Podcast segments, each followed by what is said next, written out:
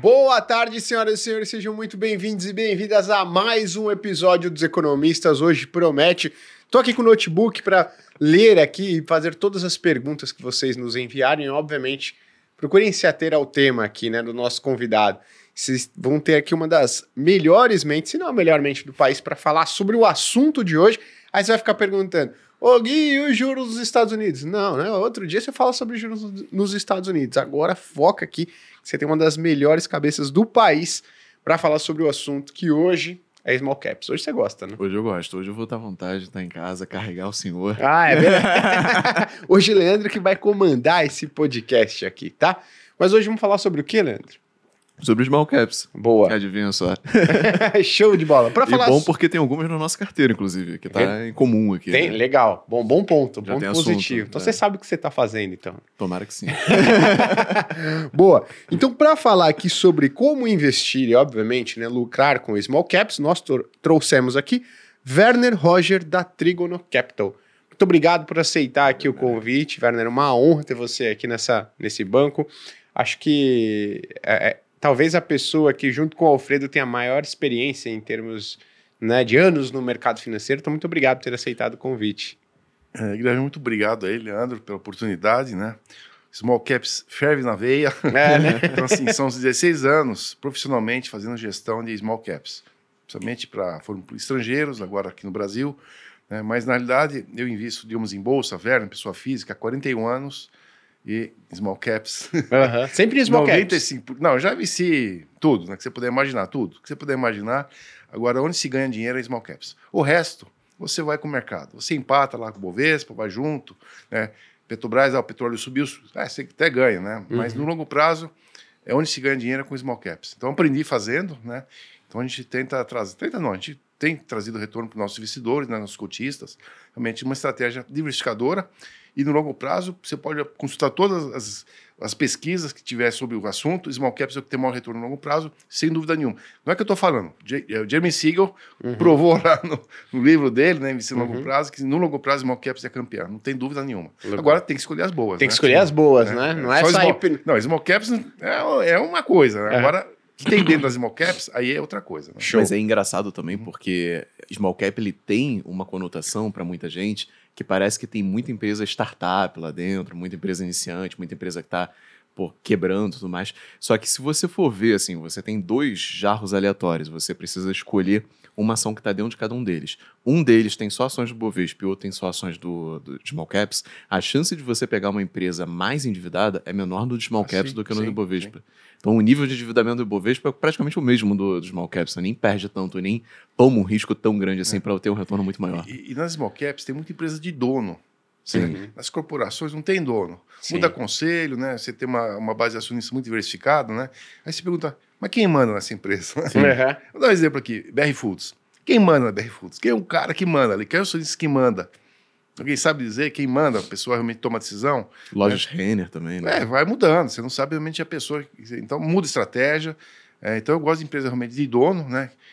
Típico aqui, Schultz, né? Uma empresa que o fundador, Uhum. 63, 60 anos, é o CEO da empresa até hoje. Legal. Ele, mano de ferro, ele tá ali todo dia, né? O senhor Ovandi. É um exemplo, né? E a VEG tem três donos, né? Olha a história da VEG, que era uma microcap. Olha a VEG hoje, que a VEG, né? Três donos, né? Sim. Empresa Legal. de dono que tá lá desde sempre. Eu tava gravando uma aula esses dias eu falei exatamente isso, porque com o pessoal, as pessoas que nunca investiram antes, saindo de renda fixa e vindo para bolsa, é natural que todo mundo que ensina sobre finanças e investimentos tenha falado para eles, olha, vai nas ações que são mais seguras, vai nas ações que cresceram ao longo dos anos, porque reduz muito o risco se você não souber o que você está fazendo. Agora, se você for querer ganhar dinheiro mesmo, você souber o que você está fazendo, a chance de você ganhar dinheiro investindo numa empresa que é pequena ou uma empresa que está ruim, mas pode ficar boa, é muito maior do que se você investir numa empresa que já é grande. Pelo simples fato que não dá para dobrar, né? Você não vai ver um Sim, Itaú dobrando de tamanho. sabe? Nem Petrobras, nem Vale, É. né? Ninguém aí. Exatamente. E, e empresas ruins, por exemplo, se eu for pegar, sei lá, Vulcabras, Unipar lá atrás, é, Taurus, são empresas que eram ruins na época, hoje são boas. Todos deram mais de mil por cento. E outro exemplo, né? A gente não investe, nunca investiu. Nunca investimos. A Magazine Luiza. Uhum. Então, ela, sei lá, acho que oito anos atrás, nove anos atrás, ela tinha um valor de mercado de 300 milhões. Por exemplo, microcap da microcap. Ninguém olhava. Uhum. Ela negociou hoje, não sei quanto está negociando, mas chegou a passar a negociar 300, 400 milhões por dia. De negócio, de transação. Empresa que valia 300 milhões Uhum. outro dia, lá atrás, né? Uhum. Então, assim, é um exemplo, né? Sim. Logicamente, VEG é outro exemplo, mas são vários exemplos, né? Sim, legal. Então, assim, não é uma coisa pontual, não. Realmente, podemos pescar vários exemplos, realmente, que empresas que decuplitaram, assim, aumentaram Aham. várias vezes seu capital. E Legal. tem preço, né? Porque na época o Magazine Luiza estava sendo precificado como uma empresa falida, praticamente, né? 300 milhões. Legal, deixa eu só, porque aqui, ó, o, o- já tem uma, uma base de fãs aqui, seu, Werner, falando, pô, o Werner é o cara brabo, pô, monstro aqui, o pessoal já tá te elogiando aqui, Já- então já tem gente aqui que te conhece, já tem cotista que investe no fundo, mas deixa eu só apresentar, ler o seu currículo aqui, porque tem outras pessoas que não conhecem o Werner, vão passar a conhecer, obviamente, e admirar, assim como a gente também o faz. Só o Rafael falou o seguinte: duvido que você está lendo este chat, Gui. Então manda um salve para São José do Rio Preto. Um salve aí para São José do Rio Preto, tá, Rafael? Tô falando Duvidou, tá toma lendo. truco. É. Boa. Então, ó, a gente tá aqui com o Werner Roger, que é CIO da Trigono Capital, tá? E é referência como gestor de estratégia de small caps. Iniciou sua carreira no Chase Manhattan em 1982, totalizando mais de 40 anos no mercado financeiro. Passou por pelo Chase Manhattan, obviamente, pelo Citibank, Western Asset, além da boutique Vitória Brasil Investimentos, do qual foi um dos sócios fundadores, responsável pela gestão da estratégia small cap, que chegou a, a quase um bilhão de dólares de ativos sob gestão. Falei certo agora. Perfeito. e nessa época aí, da, da Victoire, 90% dos, dos investidores eram estrangeiros. Muito importante. Então, a minha vida na gestora anterior era basicamente com investidores estrangeiros. A gente conhece como funciona o mercado. Eu ia lá fora todo ano, ficava duas a três semanas em roadshow, Europa, Oriente Médio, Estados Unidos, conheço todo mundo lá. Uhum. Todas as endowments a gente conhece, né? Legal. Então, agora que o nosso público é muito diferente. Não temos nenhum estrangeiro ainda. Hum. Olha né? que interessante. Mas temos um novo parceiro importante aí que É. acabou de chegar. Legal. Ô, Werner, só para ambientar o pessoal aqui ah, sobre small caps, tem gente. Não é um conceito, small caps, como você define, não- ele não é um conceito ah, que, pô, todo mundo tem É igual. genérico, Ele é é genérico. genérico, é genérico, né? Como é que vocês definem, ou como é que você, atri- né, que já tem aí, pô, vários anos fazendo gestão de small caps, define o que são small caps? Então, a gente pesquisou várias né, fontes aí, tem o SP, tem a Russell, tem a é, Morgan Stanley, outras referências. O mais comum, o mais usual, empresa que tem um valor de mercado abaixo de 2 bilhões de dólares, né? Ou por aí. Uhum. É, então, nós definimos como corte, discricionariamente, para trígono, 2 bilhões é o máximo que a gente define como small caps. Então, 10 bilhões. Procuramos empresas cujo valor de mercado é abaixo de 10 bilhões de reais. Não é um conceito que, é, que a gente está seguindo ninguém. Nós criamos esse conceito, mas em mas conversa com o que se pratica lá fora. É, então, por, por quê? Porque o mercado não se interessa por essas empresas, né? Eles vão lá nas empresas mid cap, large caps, maiores. Só que 75% das empresas listadas no Brasil, no B3, na bolsa, são small caps. Então, onde eu tenho a maior quantidade de empresas disponíveis. A no- a nossa matéria-prima está em 75% do mercado. Só que o mercado só olha 25%. E o mundo olha os 25%. Então, por isso, nós definimos esse corte small caps. A bolsa é um corte é 15% das menores empresas por capitalização, é outro conceito. E liquidez, eles misturam capitalização e liquidez. Uhum. A gente usa somente a, o valor de mercado. E microcaps, que é outro tema, né? Uhum. Nós definimos abaixo de 3 bilhões de, eh, de reais. Dá uns 600 milhões de dólares, né? Que é outro conceito. E que nós temos um único fundo no Brasil, microcap, que é o Horizon. Né? Legal. Está indo o melhor fundo esse ano, a Trígono, é justamente o pequenininho. Uhum. O Horizon, que o pessoal, não, tem muito risco no ano, olha aí. Está indo Aham. na contramão. Legal. O juro subiu, mas como é que esse fundo está indo tão bem? Uhum. né? Então, assim, não importa o conceito, importa o que está dentro das empresas, tá? Legal. Então, realmente, isso, isso que é o mais importante, mas o conceito é esse, né? Show. O valor de mercado abaixo de 10 bilhões. Legal, até para vocês entenderem, né? Pô, ah, o, o Werner é referência, mas, pô, vamos falar um pouquinho de resultado, né? Olha, o, a Trígono, os fundos da Trígono começaram lá em 2018, correto? Começaram em abril de dois, dois fundos, né? Abril de 2018 e o terceiro, o Verbier, isso é o Delphis, o flagship, é, dia 16 e 23, né? O flag primeiro, e o Verbier, acho que é 7 de julho de 2018, que é o terceiro fundo né, da, da. Legal. E aí a gente fez o quê? A gente falou, ah, vamos ver quanto eles estão entregando de performance desde o início. E aí, o índice Small Caps, que você precisa comparar com o índice, é o índice de referência do fundo de vocês, é o índice Small Cap, certo? Ele está acumulando um retorno de aproximadamente 40% no período, então desde abril lá de 2018. E o Trigono Flagship e o Delphos estão acumulando, respectivamente, 270% de retorno e o Delphos 227% de retorno. Então a gente está falando aqui de 5, 6 vezes o retorno do principal benchmark, né? Então, pô, é um alfa de mais de 200% aí no flagship. Então é uma performance relevante, né? E, Guilherme, se você pegar o FIA, isso aqui é o FIC. O que, que é o FIC? É um fundo né, que, que investe numa carteira master. Carteira master você tem as ações.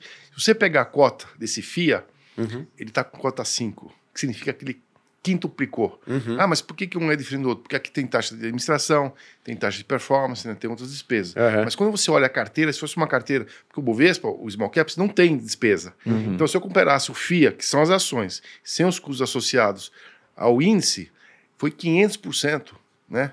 Fui, é, é, desculpa, 400%, foi cinco vezes mais. Uhum. Então, conta 40% do índice. Então, Mesmo com todas as despesas, gerou alfa ainda, né? Tipo, compensou. né? Legal. Ô, Werner, deixa eu fazer uma pergunta. É, é, tem muita filosofia de investimento diferente, cada gestor que a gente conversa tem a sua. É, tem, por exemplo, o caso do Barça, que gosta de investir em dividendos, tem gente que gosta de fazer um trade mais curto prazo, o Alfredo é muito assim, né? Qual é a sua filosofia de investimentos? Você busca comprar ações baratas? Você busca só investir em small caps? O que, como que você definiria? Então, a gente, na realidade, até o nome trígono, né? Quando a gente concebeu o nome, são dois triângulos que se confundem, que se cruzam. Primeiro, até explicar a origem do nome, e porque, na o, o- esse, o nosso símbolo, né? O logo, ele reflete o que a gente faz aqui. Então, o primeiro triângulo é os investidores, que sem eles não, não haveria trígono, né? Os gestores, que não adianta ter né, investidor se não tem um gestor, e as empresas. Então, é isso, desculpa, isso que a gente combina. Né? O cliente, né? o, o capital né? que vem dele, quem faz e com o que a gente usa. O segundo trígono, né? que é, bom, como é que a gente faz? Concordamos com o Barsi. Uhum. Jeremy Siegel mostra que 70%, 60% no mundo, e o Nord também fez uma, contratou o Morgan Stanley, né? O Nordbank é o fundo soberano da Noruega, eu tenho o- o- esse estudo. 60%, 65% do retorno há mais de 20 anos vem de dividendos. Então, basta estar completamente correto, né? O primeiro fator de, de retorno é dividendos, não é ganho de capital. É, o segundo fator né, é o valor. Né? Independente dos dividendos, se a empresa tem valor ou não, e nós usamos o EVA. O que é EVA? Valor econômico adicionado, ou digamos aqui o nosso professor Malvese, VEC, Aham. valor econômico criado, que é a mesma coisa, né, que quanto que custa o capital investido e qual o retorno daquele capital investido. Esse é o conceito do IVA, que até onde eu sei só a Trigo não usa aqui no Brasil como gestora. Então, esse conceito de, de é, precificação dos ativos, né, como nós avaliamos os ativos e como o mercado avalia de uma forma diferente. E o terceiro vértice, né, que aí compõe nosso trígono, é o investimento que a gente chama responsável, sustentável, que o mercado chama-se de ESG. Uhum. Tá? De novo, os três lá, as três letrinhas, de Aham. novo o trígono. Né? Então, o, o triângulo está sempre é, é, aparecendo, né? são sempre três vértices, três coisas que se equilibram. Então, basicamente, é como nós fazemos. Usamos o IVA como a, forma, a, a ferramenta de avaliação, o dividendos que está por trás de quase 90% das nossas empresas são boas pagadores de dividendos e respeito né, ao ambiente, sociedade também. é- E, e o principal de todos é o G, não é o E, não. É a governança. Porque é a governança que vai definir o E e o S. Onde não há governança, não há nem ambiental, nem. so- Eu cito sempre, eu gosto de citar o caso da Braskem, é a campeã Uhum. do ESG ao contrário. Governança ruim, questão ambiental ruim e questão social ruim. que Quem sabe lá, quem está em Alagoas, se tiver alguém de Maceió lá, Fala isso, Maceió. né? Então, quem conhece, a- quem vive lá, sabe o problema social que causou lá. Então, a Braskem é um exemplo. Se eu fosse professor, olha aqui, o SG ao contrário está aqui. Você acha que tá tendo muito greenwashing, assim, o pessoal usando ESG pra... Só, Só isso, né? Só isso. Nós estamos agora disponibilizando, eh, proximamente, o nosso terceiro relatório de pegada de carbono. Na realidade, eh, nós fizemos dois relatórios das empresas investidas só do CO2, né, o grande tema, que é o E, né, quantas empresas emitem CO2, que é o que se fala aí no mundo, descarbonização. E esse ano, agora, nós incluímos a gestão de água, energia e resíduos. Então, estamos avaliando todas as empresas, esses dados serão públicos, esses dados foram discutidos com as empresas, tiveram toda a oportunidade de passar os dados para a gente, se pronunciar ou não. Então, nós estamos disponibilizando esses dados pelo terceiro ano consecutivo. Dizer, É muito amplo. Uhum. É, então, sim, a gente pratica o que faz. Nós temos uma met- metodologia que nós desenvolve- desenvolvemos internamente da Trígono, que nós qualificamos e precificamos isso aqui. SG tem impacto no valor? Tem ou não tem? Ah, eu sou ESG, e daí? Uhum. Né? Quanto que você usa o ESG no seu sua avaliação? Então nós podemos ter um desconto, uma neutralidade ou um prêmio de acordo com a nossa avaliação proprietária que nós praticamos, está lá, já apresentamos, a gente não divulga, porque o pessoal vai copiar, né? Aham. Mas quem vai lá dentro de casa, eu, eu não dou documentos, não mando para ninguém, não quero que circule, mas a gente abre, a gente mostra, empresa por empresa, como é que nós fazemos essa qualificação e a quantificação. Legal. Isso aqui tem preço. Boa. Ô, Werner, um ponto, né, que as pessoas ficam com receio, elas falam assim, poxa, legal, né? É, eu vejo um prêmio, digamos, eu consigo uma rentabilidade interessante em small caps a médio e longo prazo. Mas tem muita gente que não investe em small caps, né, principalmente a pessoa física, porque ela fica com medo, por exemplo, porque é conhecido por ser um ativo mais arriscado, que muitas das vezes tem pouca liquidez, que muitas das vezes é difícil você sair em um momento adverso de mercado, né? Como é que vocês é, fazem para, digamos, minimizar esses riscos dessa classe de ativos, assim? Porque hoje vocês têm 2,6 bilhões de reais sob gestão só em small cap, Sim. certo? É, 97%. Não é, né? 2 bilhões e meio ali Isso. em small caps, Isso. né? Então, como é que vocês fazem para reduzir, né, um risco, esses riscos que a gente comentou e que afastam muitas das vezes os investidores que estão em busca de mais retorno, mas ah, pô, small cap. Então, Guilherme, nós já fizemos lives, a gente tem apresentações, né? São as sete lendas, sete mitos small caps. Então, tem mais risco? Mentira, primeiro mito. Olha lá o, o estudo que o é, professor é, Roger Ibbotson, PhD de Yale, com a equipe de mais quatro PhDs, ganharam o prêmio do CFA 2013, o melhor trabalho CFA, né, um trabalho acadêmico, mas ele tem uma gestora também chamada Zebra Capital, Zebra Capital, que não é um professor, é um gestor também. Mostraram que nos Estados Unidos, com um prazo de 25 anos, as small caps né, com menor liquidez e as menores empresas, as microcaps tiveram maior retorno no mercado americano, que é o mercado mais eficiente do mundo, tá? Então isso aqui não é o que estou falando. O Siegel ganhou, desculpa, o Ibusen ganhou o prêmio com cinco PHDs na equipe, Uhum. né? Por causa disso. Então assim, não é o problema de ser small caps ou, ou a questão de liquidez. Liquidez, né? Pergunta se o Bar está preocupado com liquidez. Uhum. Logicamente, seu perfil, se você quer comprar hoje e vender amanhã, né, você tem que estar preocupado com liquidez. Um fundo de pensão, fundo de previdência que aplica 23, a 30 anos, né, ou alguém que quer construir um patrimônio, por que você está preocupado com liquidez? Uhum. Porque você não confia no seu papel. Ah, puxa, eu se formar, vou ter que vender amanhã. Né? Se você tem convicção, se você é investidor de longo prazo, né, você não deveria se preocupar com liquidez, né? porque você não vai vender amanhã, a não ser que você é um trader, a não ser que você pense em curto prazo. Então, assim, logicamente, nós é, fazemos gestão de liquidez. Minha maior preocupação como gestor, eu fui diretor de risco nove anos no City, né, na, na Western, né, em que? Em crédito, debêntures, olha Uhum. só. Então a gente conhece muito bem como é que é a questão da liquidez. Então a gente tem uma gestão de liquidez, logicamente tem uma concent- concentração das empresas menos líquidas, que é monitorada diariamente, né, de forma que a, o, o, né, o resgate, o prazo de resgate daquele fundo esteja adequado com a liquidez do fundo. Então, assim, depende como você administra a liquidez. E a questão de retorno, se você olhar também, fazer a pesquisa de longo prazo, é, small caps, elas têm um retorno maior do que longo prazo, portanto, Uhum. e menor volatilidade. Pega a volatilidade daqui do índice small caps do Bovespa. O Bovespa tem mais volatilidade e menor retorno. Então, é o índice Sharp lá, você pode Uhum. calcular. Né? E nossos fundos também têm menor volatilidade e maior retorno.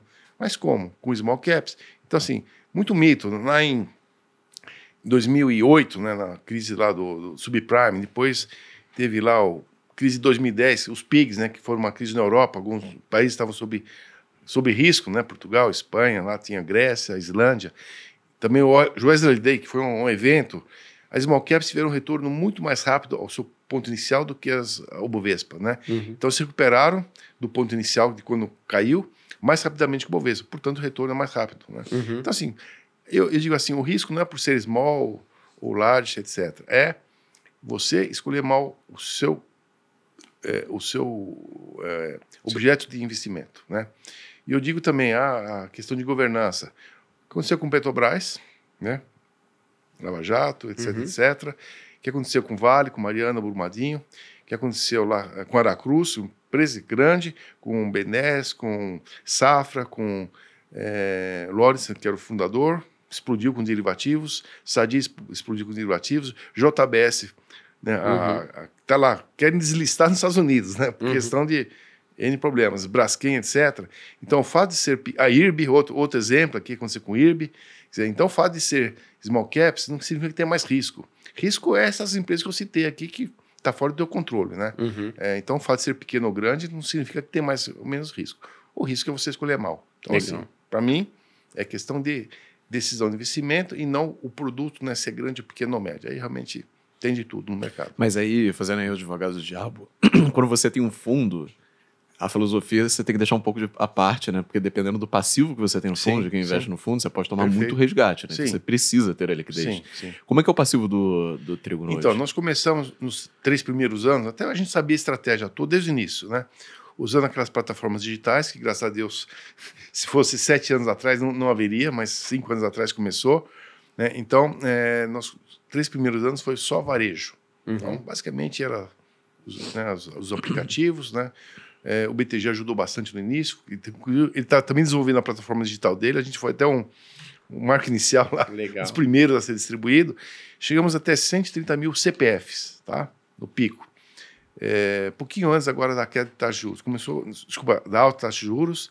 Então, é, mas foi uma estratégia nossa. A gente tem que construir um, um track record, né, um desempenho, para mim ir buscar um institucional, porque eles olham no mínimo três anos. Ah, no três anos, daqui três anos você volta aqui. Uhum. Tudo bem, agora eu voltei, tá vendo? Ó, três anos. Saímos de todos os rankings, vai sair agora o institucional próximo. Todos os rankings a gente foi premiado lá em primeiro lugar, melhor desempenho. Você pode olhar vários. Quanto mais longo o ranking, maior a nossa diferença em relação aos demais gestores em relação aos índices. Uhum. E agora nós temos 50% da nossa base de investidores, né, em real, em dinheiro, não em quantidade, é o institucional, Sim. que são fundos de fundos, são os fundos de pensão, as RPPS, que são eh, os fundos de previdência né, de estados e municípios, né, que é, o, que é, o, é outro segmento importante. Family Office né, são os, os alocadores, digamos, profissionais. E metade é o varejo, ou as pessoas físicas, com em torno de 75 mil. Quer dizer, só que olha o que aconteceu. Mesmo reduzindo a quantidade de investidores, o nosso eh, ativo aumentou. Só que Uhum. agora eu estou 50% a 50%, né? Então a pessoa física saiu e o institucional eh, Entrou. voltou. Talvez aconteça o inverso, o institucional possa sair e pessoa física Aham. entrar. Né? É meio na contramão, né? Quando a- sobe muito, a pessoa física entra. Quando cai muito, ela sai. Uhum. O institucional ele, ele age no sentido contrário. Sim. Eu realizo o lucro, subiu muito, opa, ganhei, né? Tá caindo muito a hora de comprar. Então meio que neutraliza um e outro. Então hoje o passivo é muito bom. Né? E agora, na nossa parceria recente agora com a BB Asset, né? vai trazer um novo segmento, né? que é essa potência aí com 1,6 trilhões sob gestão, Banco Brasil, né? conglomerado Banco Brasil. Então a gente acredita que vai ter mais uma diversificação é, através desse novo parceiro nosso que não tinha. A gente já tinha um dos nossos fundos, já tinha há um ano, tá? Uhum. Mas agora vai aumentar, porque todos os nossos fundos vão estar toda a rede de distribuição da BB, do BB, e o BB Asset também vai poder alocar de uma forma discricionária, a decisão deles. Olha, eu vou investir em cada um dos fundos da Trigo, mas é uma decisão né, da, é, do time de investimentos da, da BB Asset. Legal. Deixa eu fazer uma pergunta, Hum. Werner, porque a gente tá falando aqui da pessoa física, né? Você falou, olha, poxa, talvez o problema na liquidez não seja para você que tá investindo a médio e longo prazo, né? Pô, você tá. Se você toma uma decisão bem embasada, é, e, pô, com fundamentos, você percebe que esses fundamentos continuam em períodos de crise ou não, você teoricamente, pô, não vou me desfazer da posição, né? E uma pessoa física até tem uma vantagem com Sim. relação ao fundo, que é o É seguinte: fácil, é muito fácil. se você sofre vários, sofre vários resgates, você precisa vender. Sim. Né? A pessoa física não precisa. Mas eu queria entender o seguinte: é, os fundos eles têm um benchmark, que é o índice de referência. Então, por exemplo, para Trígono, para você, para vocês entenderem se vocês estão no caminho, né, correto, estão fazendo uma boa seleção de ativos, vocês olham de fato o fundo contra o benchmark ou vocês olham mais para os papéis, mais para os negócios que vocês Zero. estão fazendo? Zero. Zero. De vez em quando eu falo, "Ah, deixa eu ver como é que está o índice, que eu nem lembro mais, nem sei. Sim. Então, assim, o nosso fundo Delfos, ele tem 99% de, digamos, 98% de gestão ativa em relação ao IDIV. Tá? Uhum. O VRB, que é contra o Bovespa, 100%, é uma carteira livre, tá? 100%. E o Small Caps, nosso flagship, ele tem 94% de gestão ativa em relação ao índice. Portanto, só 6% que coincidem, né? Uhum. Um percentual ali, que está no fundo e no índice, é, mas a gente não olha é, realmente. Mas por que você tem benchmark? Porque eu tenho que ter. Para Aham. poder cobrar é, taxa de performance, então a gente é, usa, né? Cada fundo tem o seu benchmark diferente, né? Para mim poder cobrar taxa de performance, que faz parte do, né, da remuneração dos gestores, né? Mas zero. Outra coisa que a gente não usa, zero, é o top-down. Né? Ah, os juros vai cair, os juros vão cair, e eu vou comprar varejo com eh, as incorporadoras, né? Uhum. Tudo que seja sensível à taxa de juros. A gente não faz isso, né? A gente olha a empresa. Logicamente, primeiro olha a empresa, ó, tá barata, né? Tá realmente um bom ativo, paga dividendos, tem um- uma boa governança. Aí eu vou no micro, né? Eu vou olhar na, na microeconomia, que é basicamente set- setorialmente está acontecendo com, a- com os químicos, com a siderurgia, com a mineração, né, com o automobilístico. Então eu vou olhar dentro do, do, do micro. E depois vou olhar o macro. Logicamente, eu tenho que olhar o dólar, Uhum. eu tenho que olhar o PIB, eu tenho que olhar outras coisas né, importantes. Ó, Tem crédito, os bancos estão disponibilizando crédito, o governo tem linhas de crédito para esses setores. Né? Aí é mais questão macro, que a gente, nas nossas resenhas, a gente sempre comenta internacional e global. E não que eu, eu não tenho nenhum fundo macro aqui, Uhum. não tenho multimercado, nada, mas a gente gosta de passar para os nossos leitores, investidores, a nossa visão do macro também. Porque assim, não dá para desprezar Sim. o que acontece lá. A China, importante. Estados Unidos é importante. Se eu falar, o que está acontecendo na China? Eu vou desprezar a China? Não dá. Uhum. Então, é, mas é o terceiro fator. Por isso, a gente é muito desrelacionado com outros gestores, né? Que basicamente a gente olha todos os nossos, digamos assim, concorrentes ou que estão no mesmo segmento. 80% é uma correlação altíssima, não só entre eles, como também o próprio índice, porque todos seguem lá essa filosofia de benchmark, né? Eu não posso desviar muito. Eu tenho lá o que chama-se, né? No City era assim, track and error. O que, que é isso aqui? É um limite, quanto eu posso desviar em relação ao índice, né? É, puxa, se o índice subir 100, eu não posso subir 90. Aham. Eu vou perder o meu emprego. Ó, gestor, você está muito longe. Né? Se subir 95 ou 105, eu estou mais ou menos dentro da tolerância né, de variação. É, só que os gestores, digamos assim, funcionários, não é, são sócios, Uhum. está defendendo o emprego dele, né? Uhum. E as gestoras grandes, que têm nome, puxa vida, eu, eu tenho uma franquia, então o City, puxa vida, tem um nome, se eu for muito mal, eu vou perder meu cliente, ó, meu nome vai estar associado a uma gestão ruim. Uhum. Então, esses grandes nomes, eles acabam definindo a sua franquia.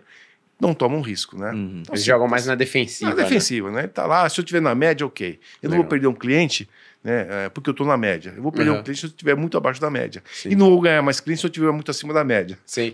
É, a gente sempre traz esses gestores aqui, né? Os gestores que são mega independentes, assim como, como a Uhum. Trígono, e- e- eles sempre falam isso, né? E é normal, você vai no, você vai no mercado, acho que tem uma regra que é assim.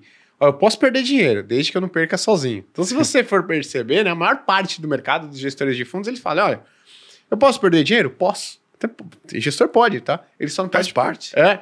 Ele só. O medo dessa galera que atua em grandes Pode gestoras, ser o né? que mais perdeu, Não né? pode ser o que mais perdeu, não pode perder sozinho. O- o- Quer, quer perder o emprego desse cara O medo de perder sozinho é muito maior do que ganhar sozinho. é. Uhum. exatamente. Cara, ó, se eu perder com a média, ok. É, Agora eu prefiro perder com a média do que correr o risco de ganhar sozinho e, e perder sozinho. exatamente. Ele não toma esse risco, né? Não toma esse risco. Então, assim, e outra coisa também importante aqui é o tal famoso market time, né? Para nós é um palavrão. Aham. Outra coisa que um palavrão que é stop loss, é outro palavrão. Outro palavrão Outro também. palavrão. Para nós isso aqui é palavrão. Já aprendi no City, né? O nosso head lá, que na época, o Appelfeld, o Roberto Appelfeld, ele era PhD em matemática, né? Foi lá do risco do JP Morgan, já trouxe esse conceito que ele, né, dos Estados Unidos, que stop loss é proibido. Não se fala nessa palavra aqui dentro. No City, hein? Tô falando City. Aham. E aí você adota- vocês adotam a mesma metodologia. Mesma metodologia. Não faz market timing, né? Ó, o mercado vai subir ou vai cair, eu, eu vou administrar minha carteira com relação com o mercado. Eu não aposto em mercado, eu, eu compro empresa. Uhum. Né? Quem faz market timing está apostando no mercado.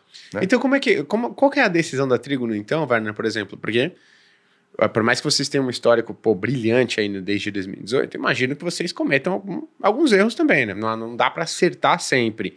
A não ser o Leandro, que né? o Leandro só, só- só acerta, hein? Mas não Mas- tentem em casa. Mas brincadeiras à parte, quando vocês percebem que é o momento de vocês, por exemplo, se desfazerem de uma ação, fala, pô, a gente analisou os fundamentos, acompanhou essa empresa, a gente esperava algo melhor e algumas coisas acabaram desandando no meio do caminho. O que faz com que vocês se desfaçam de algum, algum investimento? Então, é, eu falei que a gente é, é bottom-up, tá? Mas eu, eu não desprezo o, o- também o macro, né?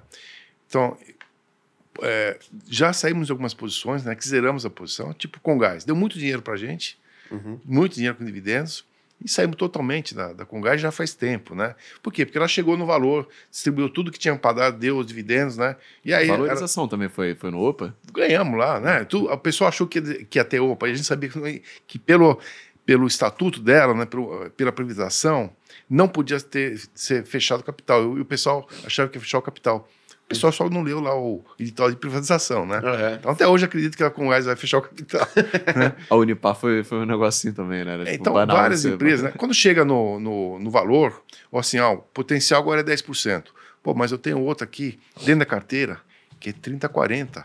Pô, eu vou reciclar. Uhum. Putz, tem um nome que eu não tenho, que eu quero comprar, que é 50%. Então, eu reciclo, né? Desde que chega no, chegou no seu valor, ou tem uma oportunidade nova, né? Uhum. É, então, basicamente, isso que nos leva. Vou dar um exemplo aqui, a Simpar. A Simpar, ela foi uma posição muito importante lá atrás, né? É, reduzimos a posição, não saímos, hoje ainda é, é uma das importantes, é, mas já foi muito maior. E mostrou-se adequada a nossa decisão, né? Porque o mercado começou a precificar com taxa de juros, taxa de juros, taxa de juros, né? E a ação saiu lá de 18 para 8, uma coisa assim, né? Só que nós saímos lá atrás, porque nós sabíamos que haveria é, empresas que seriam menos sensíveis à taxa de juros, por exemplo, que a gente ganhou muito dinheiro foi com a questão de descarbonização. Ferbaz é o exemplo, os preços das, das, dos ligas dispararam por causa de energia, etc, etc. Então eu desviei para lá. Uhum. Agora, de onde vinha o dinheiro, né? Ou é dinheiro novo, ou eu faço uma reciclagem interna. Então, tem muito dessa rec- reciclagem interna que a gente acaba movendo, mas desde que eu tenho uma oportunidade melhor, com convicção, né? Uhum. E o que a gente fez é, realmente deu certo. Na trigo, né, eu vou dizer, ah, mas onde você perdeu dinheiro? Olha, tá difícil, né? A gente faz o nosso, a nossa mensalmente. Performance Attribution? É dos meus. Putz, Tá difícil falar do que tá perdendo dinheiro. Que vocês Assim, viram não, perder. a moral, moral. caiu, tem mês que cai, só que Sim, tem mês sim. sobe de novo. Uhum. Quando você olhar nosso histórico, quem mais se destruiu o valor, olha, eu vou dizer, tá difícil de achar um nome, talvez nenhum. Legal. Ó, pouquíssimos nomes que você olha, entre entrar e sair, deu prejuízo, tá? Aham. Então, qual o seu grande erro aqui na, na, na trilha? Ele falou, nenhum. Uhum. O grande erro talvez foi não ter alocado mais em ações que subiram muito. Uhum. Esse foi o erro. Ou Legal. demoramos muito, né? Mas assim, onde eu, eu errei, porque o papel caiu muito, eu demorei para sair, eu digo assim, não tem nenhum na trigo, tá? Legal. Cinco anos. Mas aí o que parece, então, você não é aquele buy and holder raiz, eu vou comprar ação, nunca mais vou vender, não tem preço que eu me pago, eu vou vender. Não, assim, desde que tem valor, nós temos hoje na, na trigo, né, posições, é, as oito posições iniciais do flagship, sete continuam na carteira. Uhum. Só um nome que é a Trisul, que saiu, saiu é, entrou duas vezes. A gente comprou, saiu, comprou, caiu, entramos de novo, saímos de novo. Foi a Uhum. única empresa que não está desde o primeiro mês, lá de, abril de 2018. Só que tem seis ou sete empresas que eu tenho visto desde 2007. Desde a gestora, do primeiro dia, primeiro mês, continuar. Mas por quê? Porque continua entregando valor, né? Uhum. Então eu olho para frente, ó, empresa que cresce 20%, está crescendo 20, 20, 20, 20, né? Olhando para frente, continua tendo valor, tá? Então assim, não cresce mais, parou, não tem mais fundamento, tchau, né? Uhum. Mas assim, sempre com a perspectiva de para-brisa e não retrovisor. Você já vendeu alguma porque ela cresce muito, continua crescendo muito, só que o preço dela já embute todo esse crescimento? A, a VEG, Legal. Acho um bom exemplo também. Sempre tivemos sempre- VEG já, aquele nosso fundo Power Yield, né, que é o fundo ligado à energia. Ah, mas o que, que VEG tem a ver? Tem tudo a ver. Uhum. Porque a VEG é fornecedora do setor de energia, basicamente. E o motor elétrico, né, ele depende da deficiência, quer dizer, Transformador, tocada de energia. tudo. Então a VEG a gente teve no início, saímos, entramos de novo, saímos. Ah, mas a, você está fazendo trade? Não, eu estou fazendo gestão de portfólio, né? Chegou um valor, poxa, chegou o valor alvo, aí caiu muito, comprei de novo, subiu de novo, saí de novo, né? Uhum. Porque tem outras empresas que a gente foi é, reciclando esse, esse capital.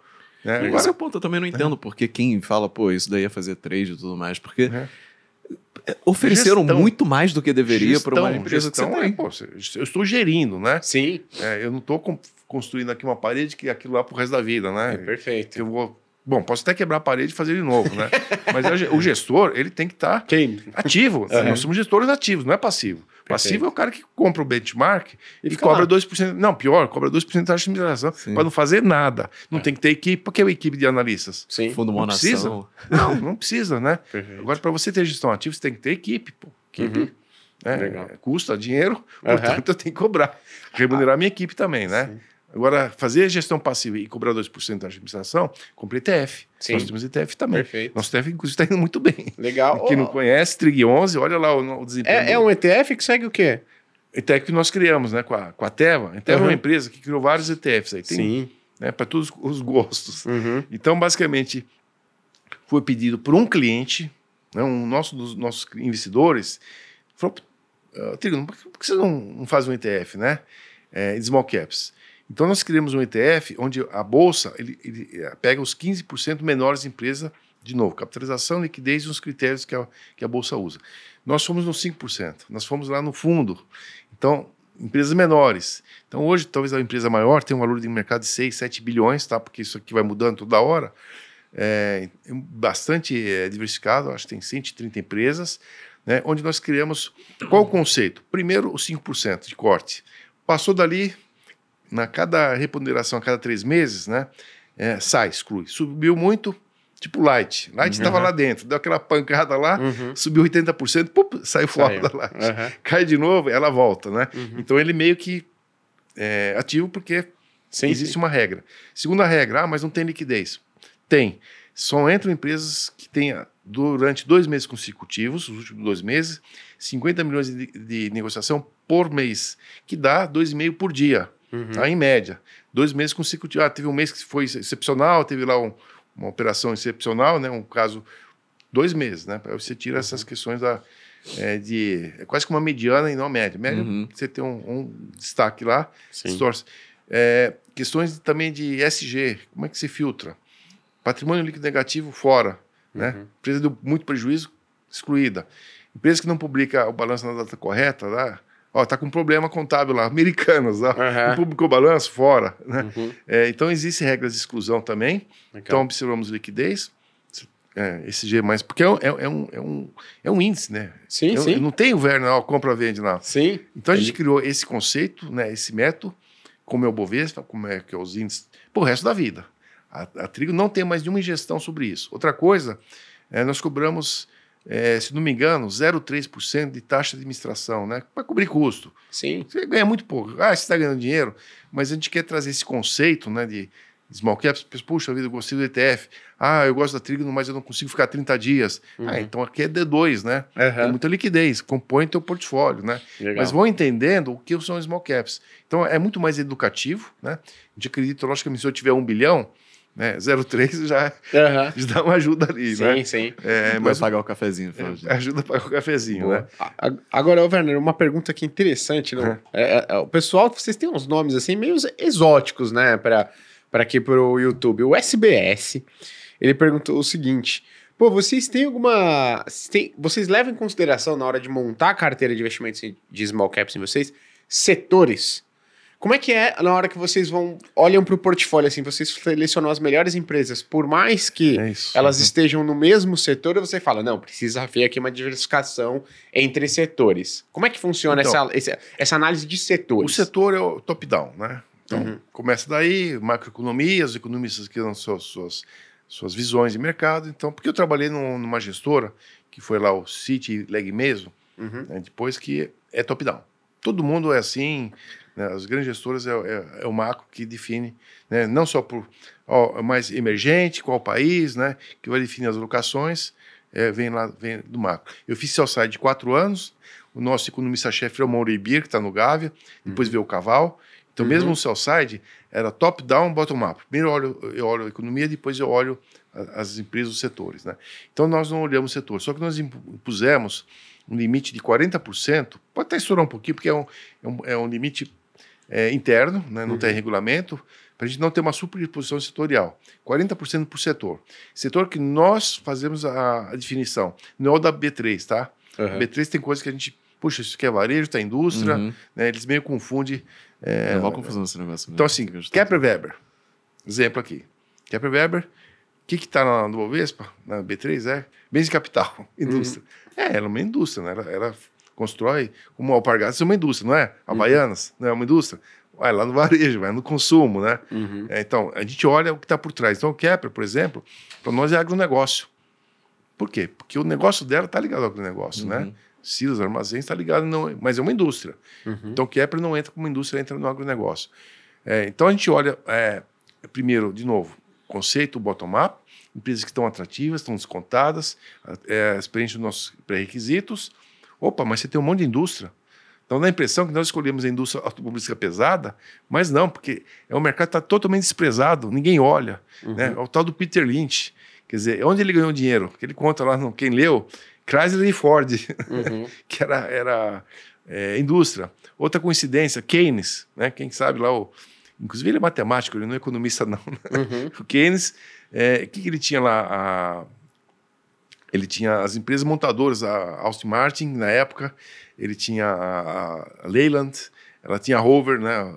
Land Rover na época. Então, na época, lá em 1920, era tecnologia, que nem hoje o Tesla, né? Uhum. Mas era indústria. Então, por coincidência, ele também investiu em indústria, depois o Peter Lynch, e ele fala, porque o mercado não queria saber de indústria. Na recessão, é o primeiro setor a sofrer a indústria, né? Porque se para o consumo, se para de produzir. Só que quando volta a- o consumo, a demanda, o PIB crescendo, você tem que produzir para poder vender. Então a indústria é o primeiro a entrar em, em, digamos, em recessão, aí o seu site deixa de olhar, né? Só que eles estão olhando para trás, né? Uhum. Só que já saiu da, da recessão, mas eles ainda não reprecificaram, não conseguiram perceber, porque ninguém mais estava olhando. Quando você não olha, você esquece. Uhum. Então, por isso que nós estamos investidos pesadamente, relativamente, né, que a gente chama pesado, para nossos padrões aqui, até 40% no setor que ninguém está olhando, né? Legal. Que é basicamente é o setor automobilístico pesado que faz parte da indústria. tá? Legal.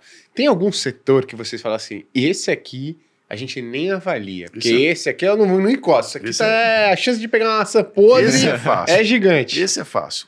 Setor aéreo. Pronto. Eu fui gestor, na, gestor não, eu fui analista na minha vida profissional lá, de Varig. o City, o City era o maior credor de Varig. Foi, né? Caiu na minha mão. Pum, Werner, dá um jeito aqui. de- Caiu, ninguém queria, né? Não, mas assim, eles pegaram esse mais, digamos, senior na época, né, que tinha mais experiência, que era o City estava saindo do, do crédito, do, do Varg, e eu acabei caindo na minha mão. Então, conheço, guiei, pilotei avião lá no simulador de bordo, fiz o que você Legal. puder imaginar. Eu tinha todos os dados do consumo de avião por linha, por tudo, eu tinha tudo. A Varg me passou todos os dados, né? E a gente aprendeu que é um setor que, tecnicamente, no Brasil, ele é inviável. Por quê? Porque todo o custo é em dólar. O avião, o leasing, combustível, reposição, até piloto. Hoje, o piloto, ó, Emirates está oferecendo vaga, o cara olhar em dólar, né? Então, hoje você tem uma... Só que nosso, boa parte das receitas é em real, Uhum. com tarifa. E outra coisa, quando você vai ter linhas internacionais, o teu custo de capital é muito maior do que o das empresas estrangeiras, né? Porque você está no Brasil. Quanto custa o funding da Gol, da, da Latam, né? E quanto custa lá da, da United, da, da American, da, da Lufthansa, né? da Air France? Uhum. Então, assim, não dá para competir. É inviável. Então, assim, daqui 10 anos, talvez não tenha mais nenhuma dessas empresas aqui. Mudou de nome, talvez os aviões estejam aí, mas já não são as mesmas. É, su- é, Varig, estrangeira. né? super empresa, né, que era líder, tinha 90% do mercado externo, é, né, a Cruzeiro, que também era ligado, depois a VASP, né, a Transbrasil, acabou tudo. Né? E aqui a gente sabe a dificuldade Aham. que estão penando, né? Então esse setor a gente não investe porque é inviável no longo prazo. E a gente não fica fazendo trading agora. De, né? O varejo, né? É, só, É, só, só perguntar. Nem, por exemplo, é o caso de você nem analisar, nem, por exemplo, Gol tá lá largado, Bacia das Almas. Não quero. Não, nem, nem, não importa. Boa. Não importa, não. Legal. Não Você você importa, também né? tem essa. Porque Não, a gente não, pra compra mim tudo com- tem preço, é, assim. conceito Eu de- compraria. Eu sei, o preço, né? Inclusive, outra coisa que tem preço, né? Que até da minha gestora anterior, né? Tinha esse conceito, não tem preço, né? Inclusive SG. Para SG não tem preço. Tem empresa que a gente não entra, independente se está largada na Bacia das Almas, essa empresa está vetada, não entra por nada. Entendi. Então, a gente, a gente, assim, para ti é duro, né? Porque às vezes você tem uma Vale, né? Uhum. Vale tá ali nos índices todos, todos os índices é importante. E a gente não compra Vale. Né? Puxa vida, e se Vale se parar? Bom, Mas tenho- por que que vocês não compram por Vale? causa do OSG. Primeiro, a questão, a Mariana resolveu? Quanto tempo, Mariana? Vai ver as pessoas, as casas que se comprometeram a construir, os rios que estão poluídos, né? Aí veio o presidente lá, né, o Schwartz, falou, Mariana nunca mais, puf, Brumadinho, Brumadinho. Uhum. E aí?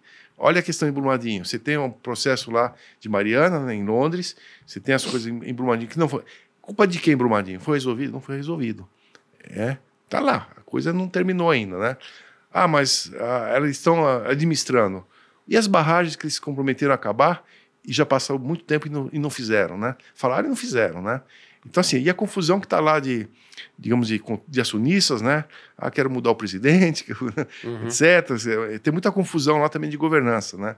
Só que eu tenho uma, uma opção muito melhor que a Vale, né?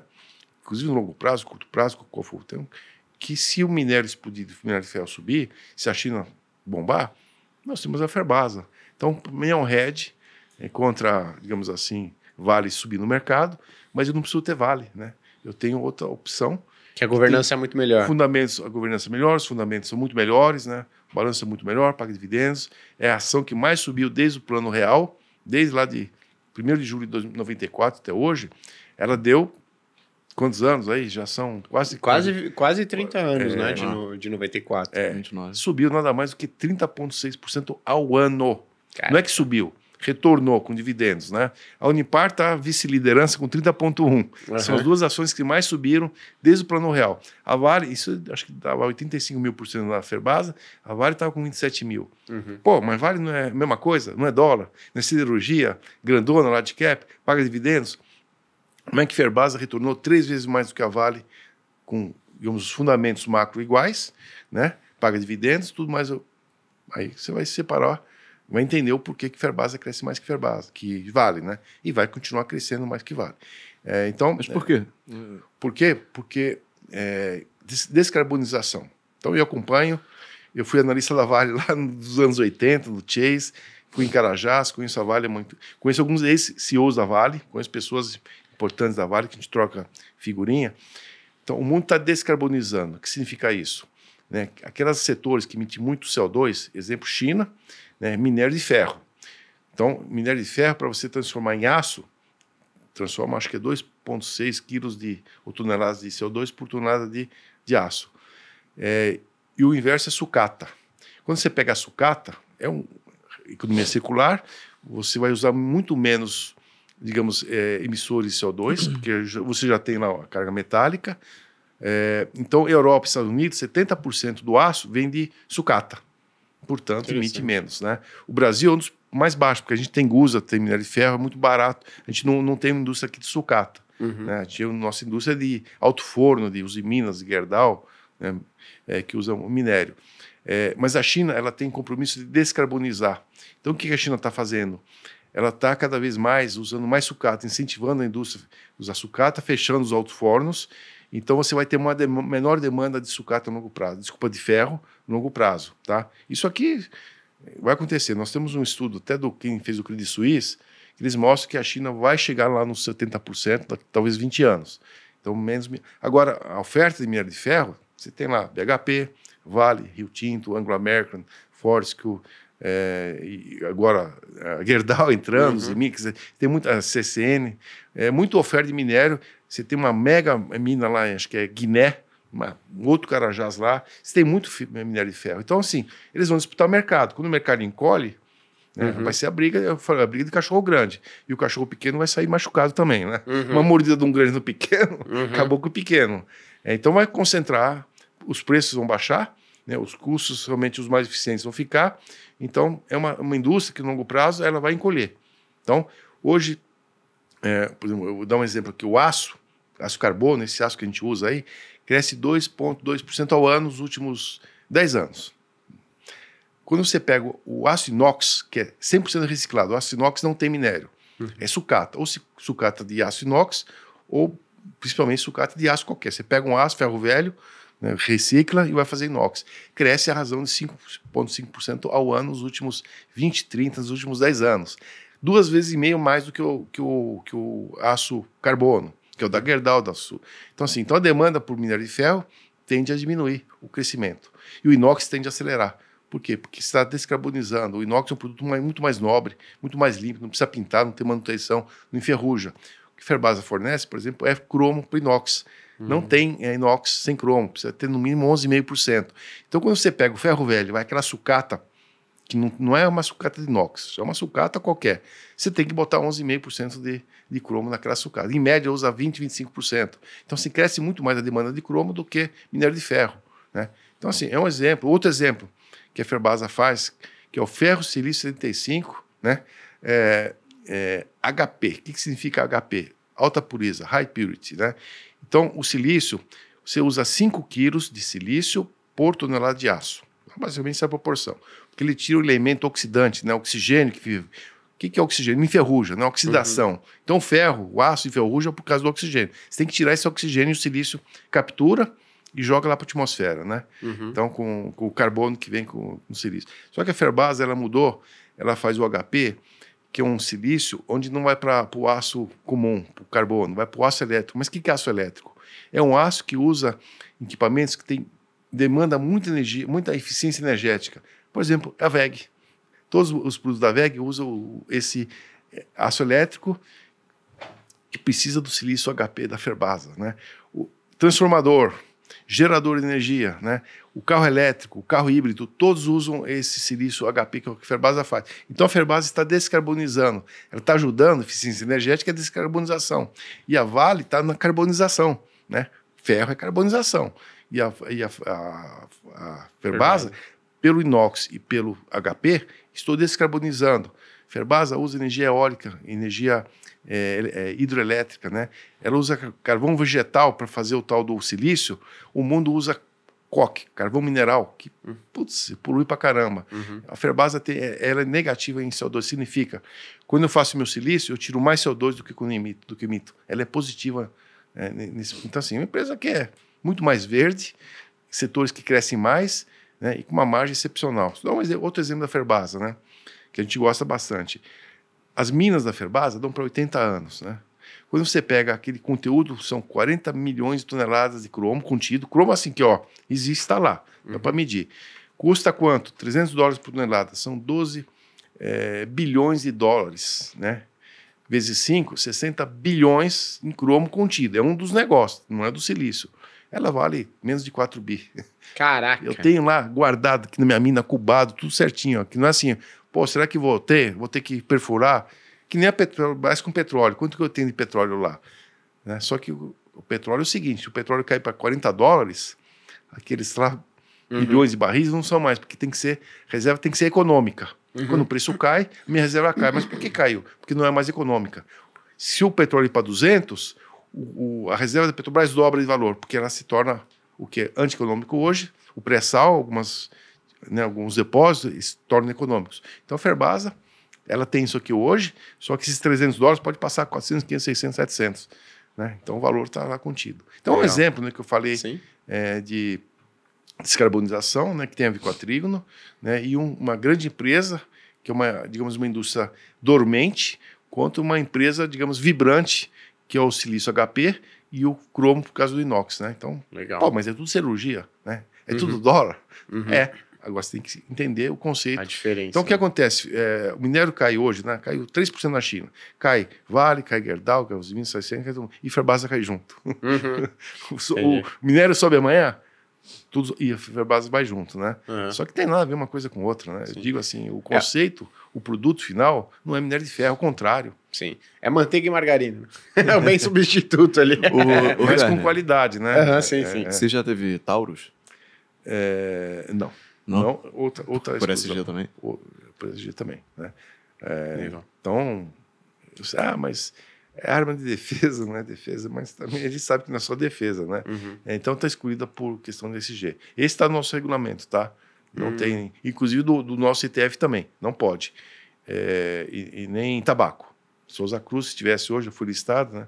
Não, não poderia ter empresa de tabaco, por, na- tanto no ETF quanto no, no nossos, nossos fundos, que não entra tabaco. Legal, É. interessante. E tem, ó, a gente falou dos setores, você falou do setor de aviação, que você não gosta e tal, a gente passou pelo setor aqui, né, que tá atua, empresas que estão atuando no, Hum. no SD, né, descarbonização.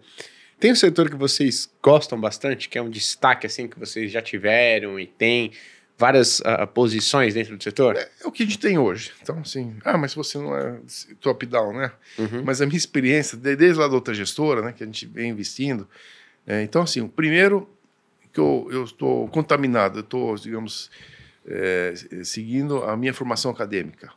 Eu sou engenheiro agrônomo. Tá? Uhum. Apesar que os economistas, né? Eu também estudei microeconomia, macronomia, Não, eu tenho tranquilo. uma boa formação também. Ih, peraí, encerra o programa, tô brincando. Então, assim, mas assim, então, é, eu como né, uma pessoa que conhece bem o setor, até minha família veio lá de... Eu tinha fazendas, vi- vivi muito tempo em fazenda. Então, por conhecer bem o setor, né, talvez me capacite a entender melhor a dinâmica do setor.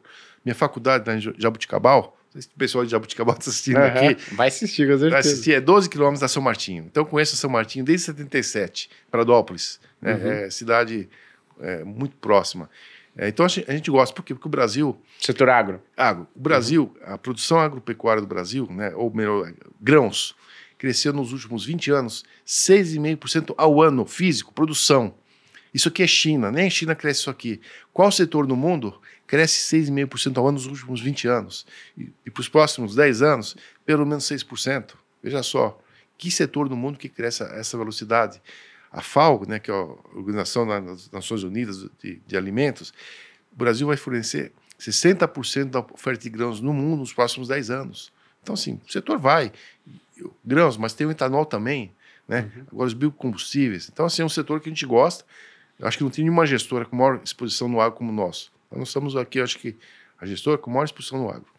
O segundo setor é o tal do, da indústria, né? Que eu, puxa vida, porque a indústria, essa especificamente a pesada, né? Ela tem atributos que o Brasil desindustrializou. né? Uhum. A gente precisa voltar a investir na indústria. O Haddad está falando, Simone Tebet está falando, o Alckmin está falando. né? Todo mundo concorda que a indústria ela tem que ser é, de uma forma des- é, desonerada, Perfeito. ou por tributária, reforma tributária. É, o Temer fez um grande equívoco lá atrás, porque ele reonerou a indústria, determinadas indústrias, com a, a- do, da trabalhista, né? Então, os encargos trabalhistas foram reonerados. E outra coisa que ele fez, que é um grande erro, você tinha lá o reintegra, que era uma, eu dizer, uma recomposição do tributo que você está exportando para fora. Então, eu, eu sou um exportador, sou uma indústria. Então, Uhum. tenho lá ICMS, PIS, etc, etc, na minha cadeia de produção. Quando eu exporto um produto industrializado, que tem toda essa carga de impostos, eu não tenho como recuperar. Quando eu vendo no mercado interno, eu tenho um crédito e um débito né, de ICMS. Eu sou pago pelo valor adicionado. Cada vez que eu adiciono, eu vou pagar o imposto. Quando eu exporto, eu fico com um crédito enorme. Setor de carnes, vai ver o balanço das empresas. Né? Recuperável. Todas elas lá têm 5, 10 bi, não sei quantos bi, porque exportaram produtos né, é, que eu não tenho como recuperar no mercado interno. Eu sou isento em alguns insumos, em outros não, mas eu, eu não tenho como compensar.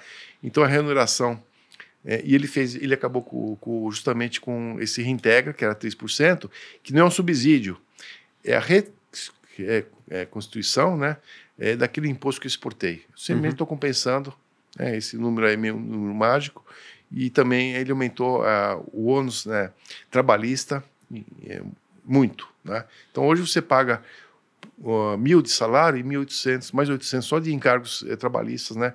Quem paga é a indústria, né? E fora a carga tributária.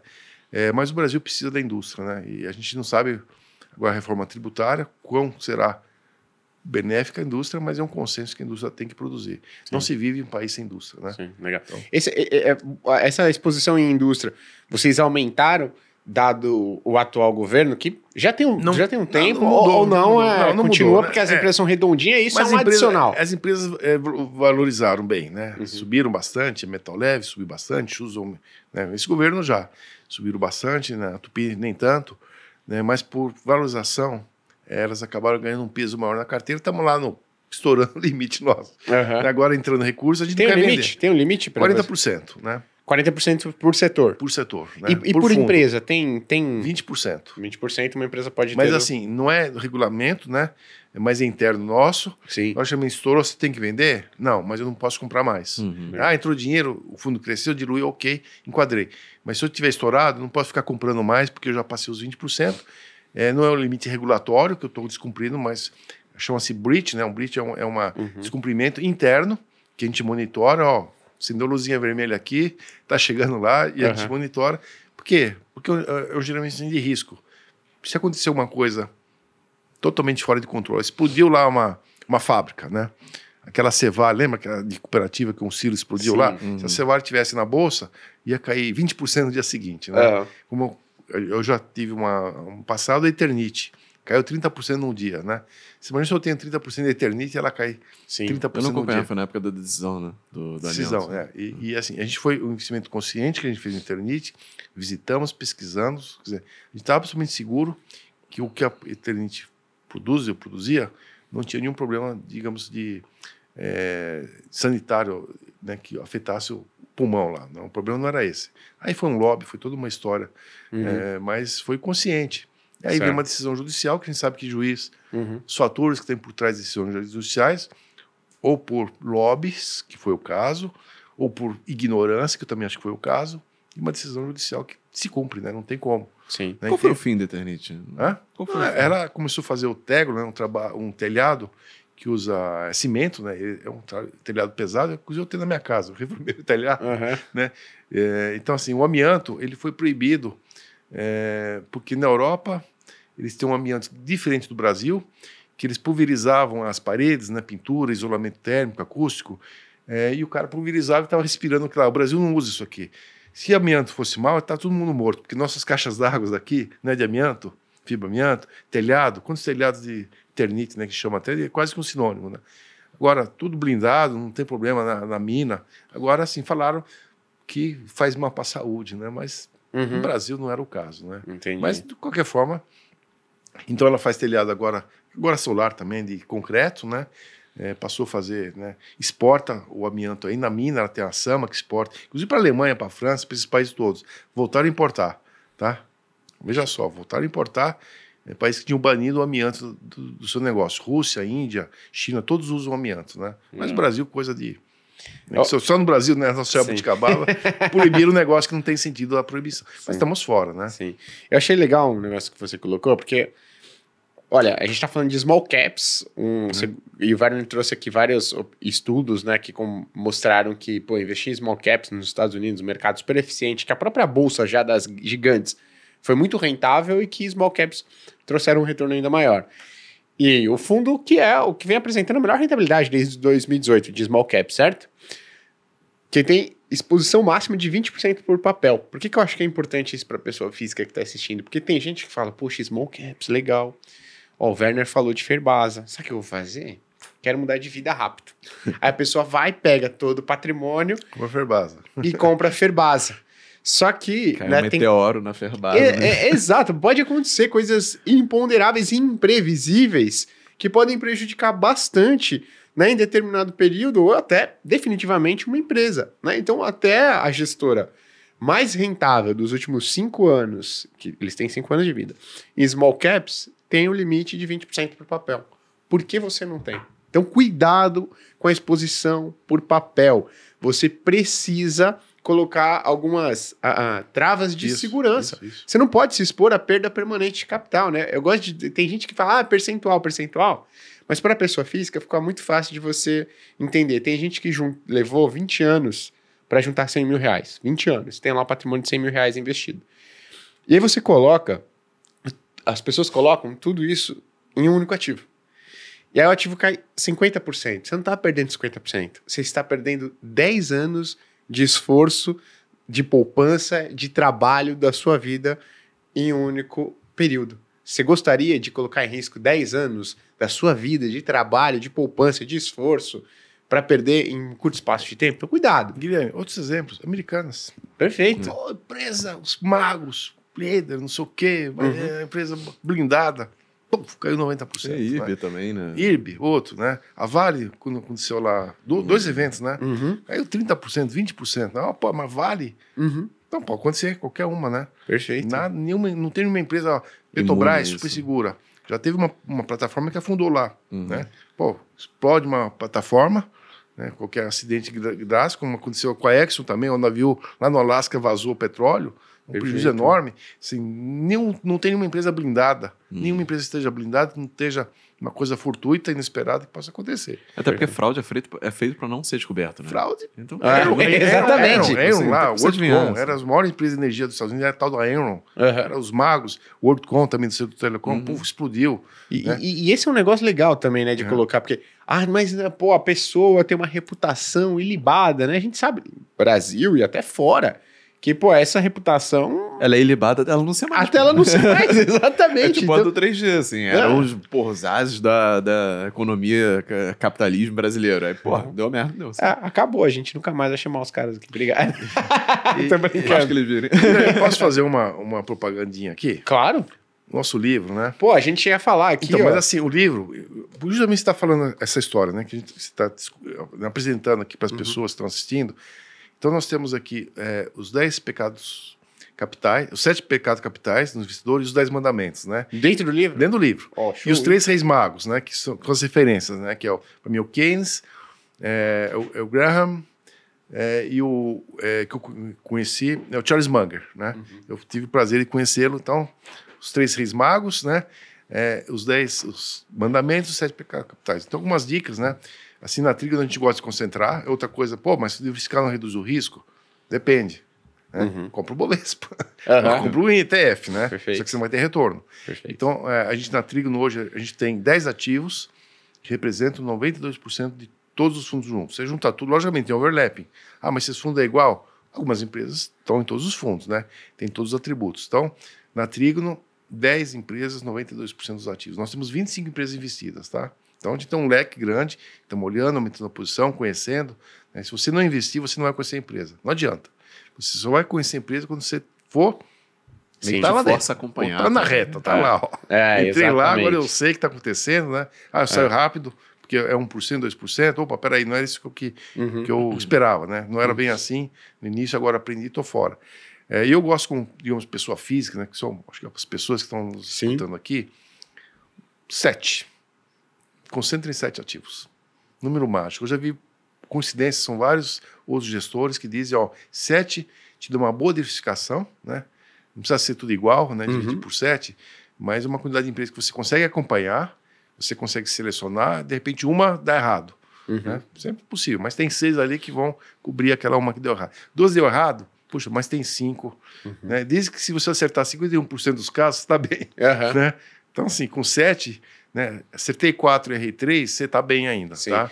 Tem- Então- a, a gente, no começo da speech, a gente fazia uns jantares, né, com os clientes. Tinha poucos clientes Parou e agora? tudo mais. Oi? Parou agora? Parou, porque agora não vai ter como, né? A gente vai, a gente vai falir, né? Dando jantar.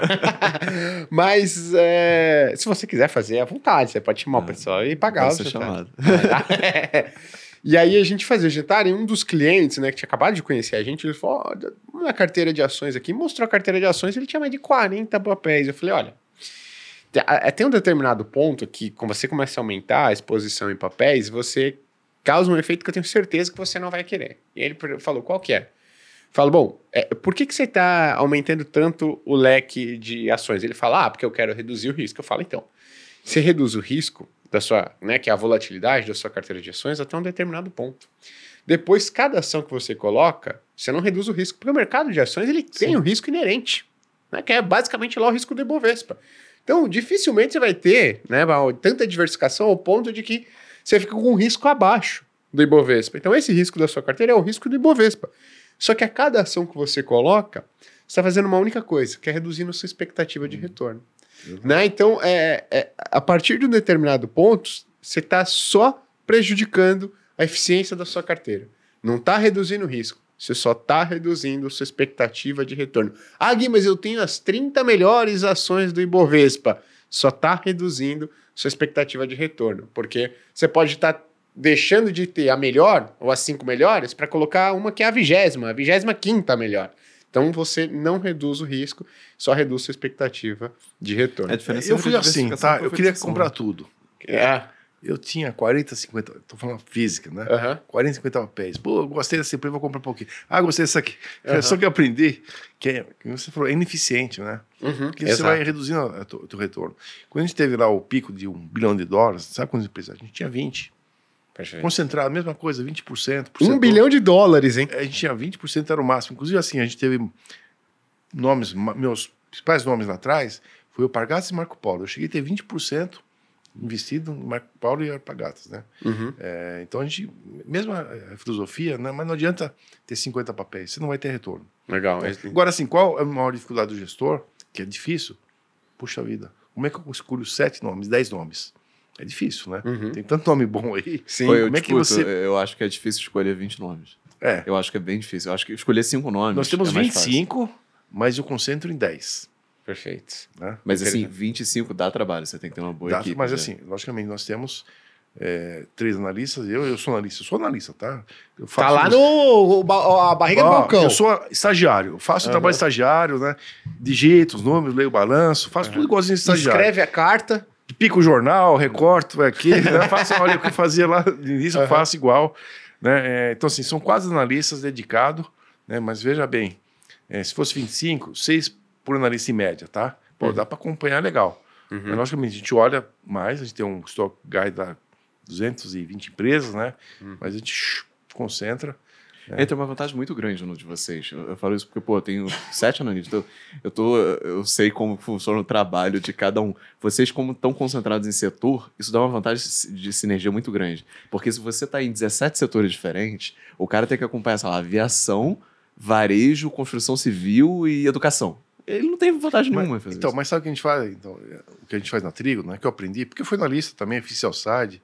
Né, Foi tempo. tudo, já Eu trabalhou. fui tudo, fui tudo, né? Diretor de risco. Eu conheço todas as grandes empresas do Brasil, assim, eu posso dizer que a gente já foi meu empresa avaliada, investida, ou crédito, né? Pet, o City, Chase, dizer, depois na West, a gente teve eh, 70 debêntures diferentes, aqueles grandes emissores. Então a gente conhece todos os setores. Então o que a gente fez na Trigo, até para estimular, que não cubra três setores. Todos os analistas, eles podem se confundir. Inclusive, você pode ter dois analistas cobrindo empresas do mesmo, eh, mesmo setor, empresas do mesmo setor. Né? Então, outra coisa que a gente faz, sempre que tem uma conferência, uma teleconferência, ou até uma reunião, todos participam. Uhum. Né? Vem a empresa lá no escritório, todo mundo participa. Conseguiu marcar uma conferência, né, uma teleconferência lá, todo mundo assiste, né? Que todos conhecem o que acontece com todas as empresas. Porque assim, ah, faço papel e celulose. Ah, a Suzana é a maior empresa do mundo. Clabin é a melhor empresa do mundo. Mas eu não estou vendo petróleo, não estou vendo telecom, não estou vendo setor elétrico, não estou vendo banco. Então, o analista que fica com três setores, ele não tem a visão global. Então, assim, agronomia é uma profissão holística. Putz, você tem que olhar de botânica, engenharia. Cara, é, é tanta coisa diferente. Então, a gente que tem na trilha essa visão holística. Os analistas, logicamente, entendem o que está acontecendo com vários setores, se especializa na sua empresa, de algum setor, mas a gente quer essa visão. É, Tem que escorregar pro. tem que saber o que setores, está né? acontecendo do lado, porque você acha que só a sua empresa é boa. Sim. Só o Uhum. setor é bom, né? E senão, depois, quando você vai discutir também para ver se coloca o case na carteira ou não, tem um cara que sabe muito, várias pessoas não sabem nada. E aí ninguém consegue discutir com o cara. Não, ele a gente discute, né? Porque tem um evento, né, agora, por exemplo, o Shin teve lá na Clabin, né? A gente não foi lá, passou o dia lá, né? Ele foi um outro evento lá da é, empresa que a gente fora, né? Vai até fora do estado, né? Mas vai, vai conhecer, traz ideias, né? É, então assim, a gente quer que as pessoas conheçam, mesmo que não estão investidas, né? A gente vai nos eventos, visita, né? Mas é interessante que a gente troque ideia. Não no comitê, ah, eu vi isso aqui, eu vi aquilo lá, né? Então a gente discute internamente. O cara que não sabe nada, ele vai ficar quieto, né? Não vai dar Uhum. palpite nenhum. A gente quer a contribuição de todos. Perfeito. Vocês estão com o Clabinho agora também? Não tem Clabin, né? É, mas é, a gente gosta, né? É, mas a gente, a gente gosta mais de Suzano. Só que na realidade o que a gente tem, a gente gosta muito mais é Irani. Ah, É, a gente também tem. por, por quê? Hã? Por quê? Porque primeiro Irani não é papel celulose. Aham. O Celside coloca lá papel, vai com- comprar É, múltiplo. toda vez você tem que explicar isso pro É, pessoal. então que se você põe múltiplo, ah, não, olha aqui, tá caro, né? Não é papel celulose, né? A Irani é, é muito mais consumo varejo, sem o risco de consumo varejo, né? Porque as embalagens, né, é, principalmente carnes, até em carnes, né? Mas eu não estou com risco de JBS, eu não estou na Marfrig, eu não estou na Minerva. Mas ela, o pessoal exporta carnes, né, usando BR Foods Sim. Irani. A sacolinha, né, de compra. É, o delivery, né, todos os deliveries aí que... A Bibs, a Bibs está lá na Uhum. Então ela tem vários setores, né? Empresa, ela é realmente integrada. Projeto Gai, que conhece ali, né? Quem conhece, reduzindo custo, energia própria. Né? Empresa que a gente... é, só que está em nicho. Eu gosto de nicho. A Clabin, Uhum. eu conheço a Clabin desde a década de 80, tá? porque o Chase, lá, a gente foi estudar a Clabin né, da, da- lá atrás. Eu fui Cellside, gostava, adorava a Clabin. Mas é uma empresa muito mais de commodities, né? Produtos em escala. É, do que a Irani, que é muito mais tailor-made. Vem um Uhum. cliente, ó, a Clabin não me atende, mas você pode fazer uma embalagem Uhum. é, não tenho tanta tiragem. Mesma coisa que eu comentei até na live, Rio Sulense e Mali, Metal Leve. São concorrentes, né? Elas estão no mesmo segmento ali. Aí perguntaram, mas por que que... Qual a vantagem que a Rio Sulense tem contra a Metal Leve? A Metal Leve, por exemplo, tem determinados clientes que eu quero... É uma tiragem pequena, são poucas unidades mês ou dia. Pô, a Metal Leve vai deslocar sua engenharia, toda a sua equipe para fazer poucas peças. Para a Rio Sulense, é um bom contrato. Para a Metal Leve não, não, não faz sentido. Por quê? Porque é empresa de nicho. Uhum. Atende demandas pequenas e onde as grandes empresas às vezes não, não interessa Sim. Que a, a Vale saiu de ferro-ligas. Pô, mas por que a Vale saiu de ferro-ligas, né? Uhum. Por que é bom para a Ferbase e não é bom para a Vale? Porque é Sim. 1% da receita. Olha a distração que eu vou ter para Sim. 1%, não me interessa. Sim. Né? A- Agora que eu queria. Agora, agora sincero, hein, velho? Seguinte, você- já tá aí na, na Trígono e tal, acho que você já se provou muito, né? Então, pô, você já trabalhou no seu site, você comentou. Trabalhei no seu site, quatro anos. Quatro anos. Existe. é, porque tem muitas pessoas que elas seguiam somente pela avaliação do seu site. Né? Ah, vou comprar, vou vender ali o que o seu site ele tava falando para eu comprar e vender. Existia na época que você trabalhava, você percebe que hoje existe um interesse maior nas recomendações do seu site do que efetivamente fazer com que a pessoa física que está lendo aquele negócio ela ganhe dinheiro?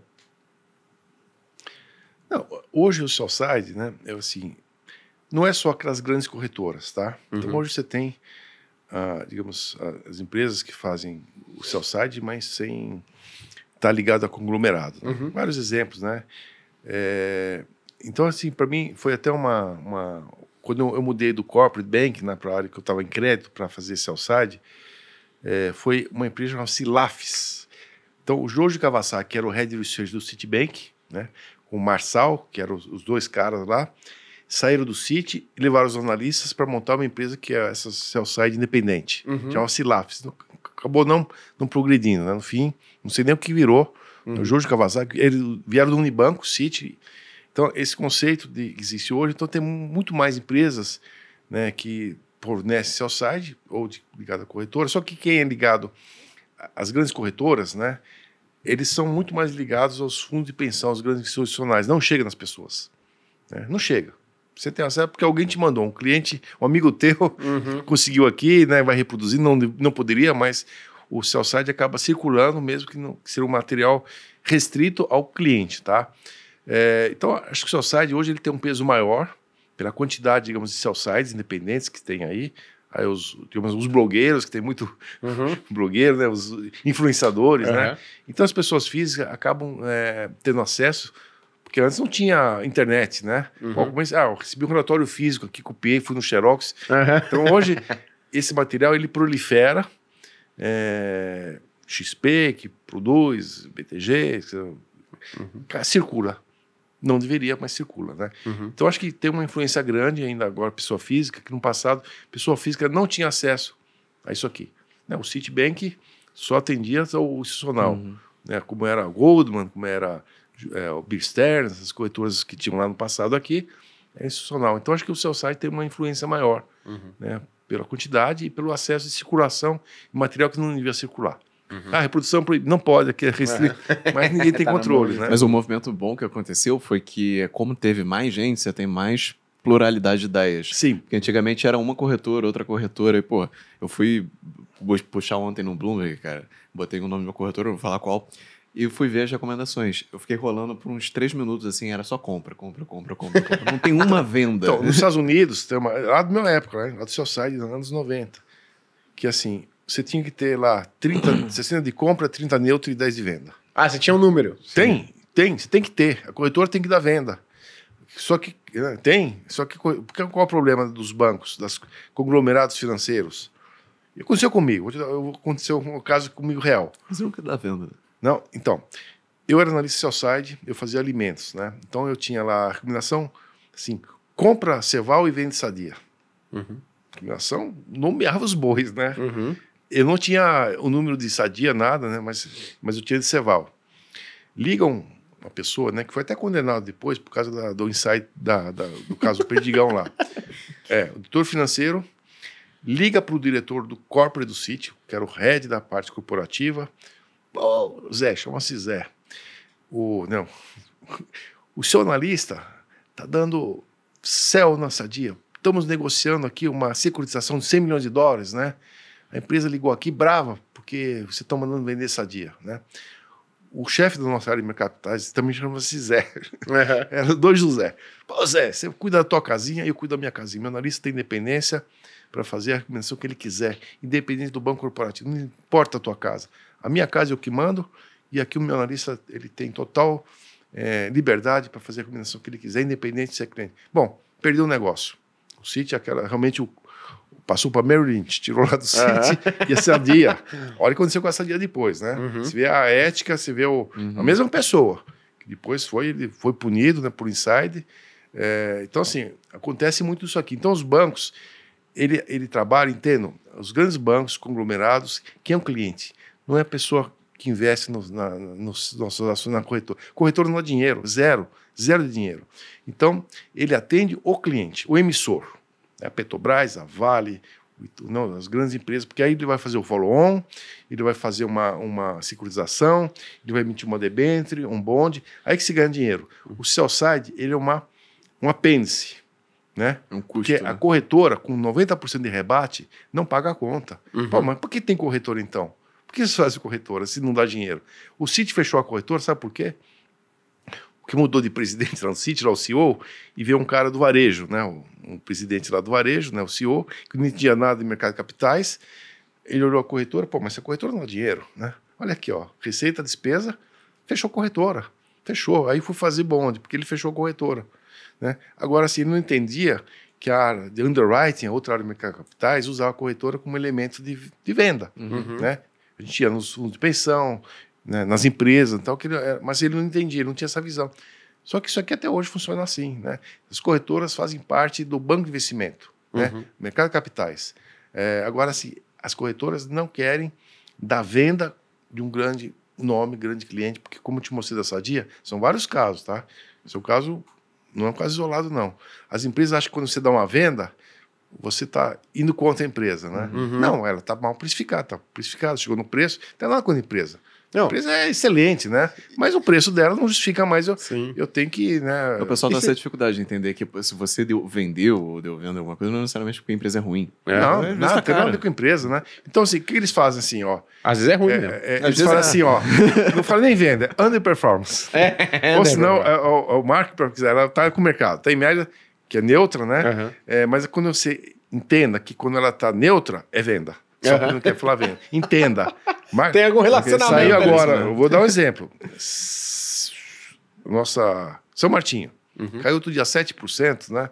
Pô, mas o que está acontecendo? São Martinho caindo um volume absurdo. Porque o Bank of America, ele deu neutro, né? Visão errada dele lá, né? Muito errado. Então, assim, ah, o açúcar não é tudo isso aqui, o etanol no Brasil, né, tem o problema da gasolina, a Petrobras, ele deu neutro. Puf, caiu 7% com volume absurdo, né? O que aconteceu três dias depois, sobe 7% Aham. na cara dele. Então, quem ligou? É, assim, mas ele não falou nem venda. Falou neutro. Hoje saiu é, o BBI, né? Falou de Jales, falou de São Martinho, né? Recomendação lá de, do setor de etanol por causa do açúcar. Matéria que saiu ontem, ontem da Índia, que a Índia vai proibir exportação, está subindo um 18% em Subiu três de dias, novo, né? Aí você vê com, mas assim, olha a influência que tem no mercado. Sim. Né? Então, mesmo o Bradesco, o Itaú, o Merrill Lynch, quer dizer, qualquer corretora que dá uma recomendação, muita gente segue. Uhum. Segue, segue pesado, né? Os caras acreditam, fecha o olho, ó. É venda, venda. Compra é compra. E às vezes é E não importa o preço, tá? Não fala assim, ó, venda até tanto. Venda, Mas venda é venda. O cara zera aí, liga o corretor, zero aqui, zero aqui. Uhum. né? E, e você já teve dificuldade, por exemplo, pô, é, você está lá acompanhando uma ação, então é bom, você é um analista, você- é bom você ter um relacionamento com o RI, com o CFO, né, com, com o pessoal da empresa. Sim. Já aconteceu de você soltar uma recomendação de venda, até para você também, e aí, pô, o pessoal não te atender mais tão bem, assim, ah, pô, cara, soltou recomendação de venda aqui.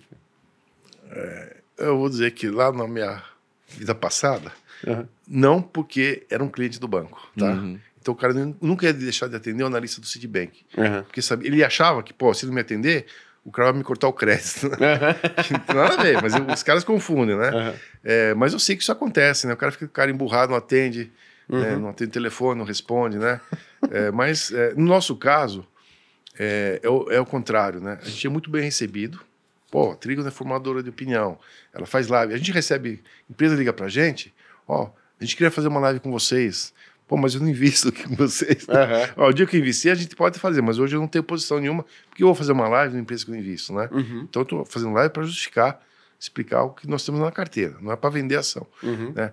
É, mas a gente é muito bem recebido, a gente recebe vários convites de empresas, ó, gostaria de me apresentar, né, você não está investido, mas...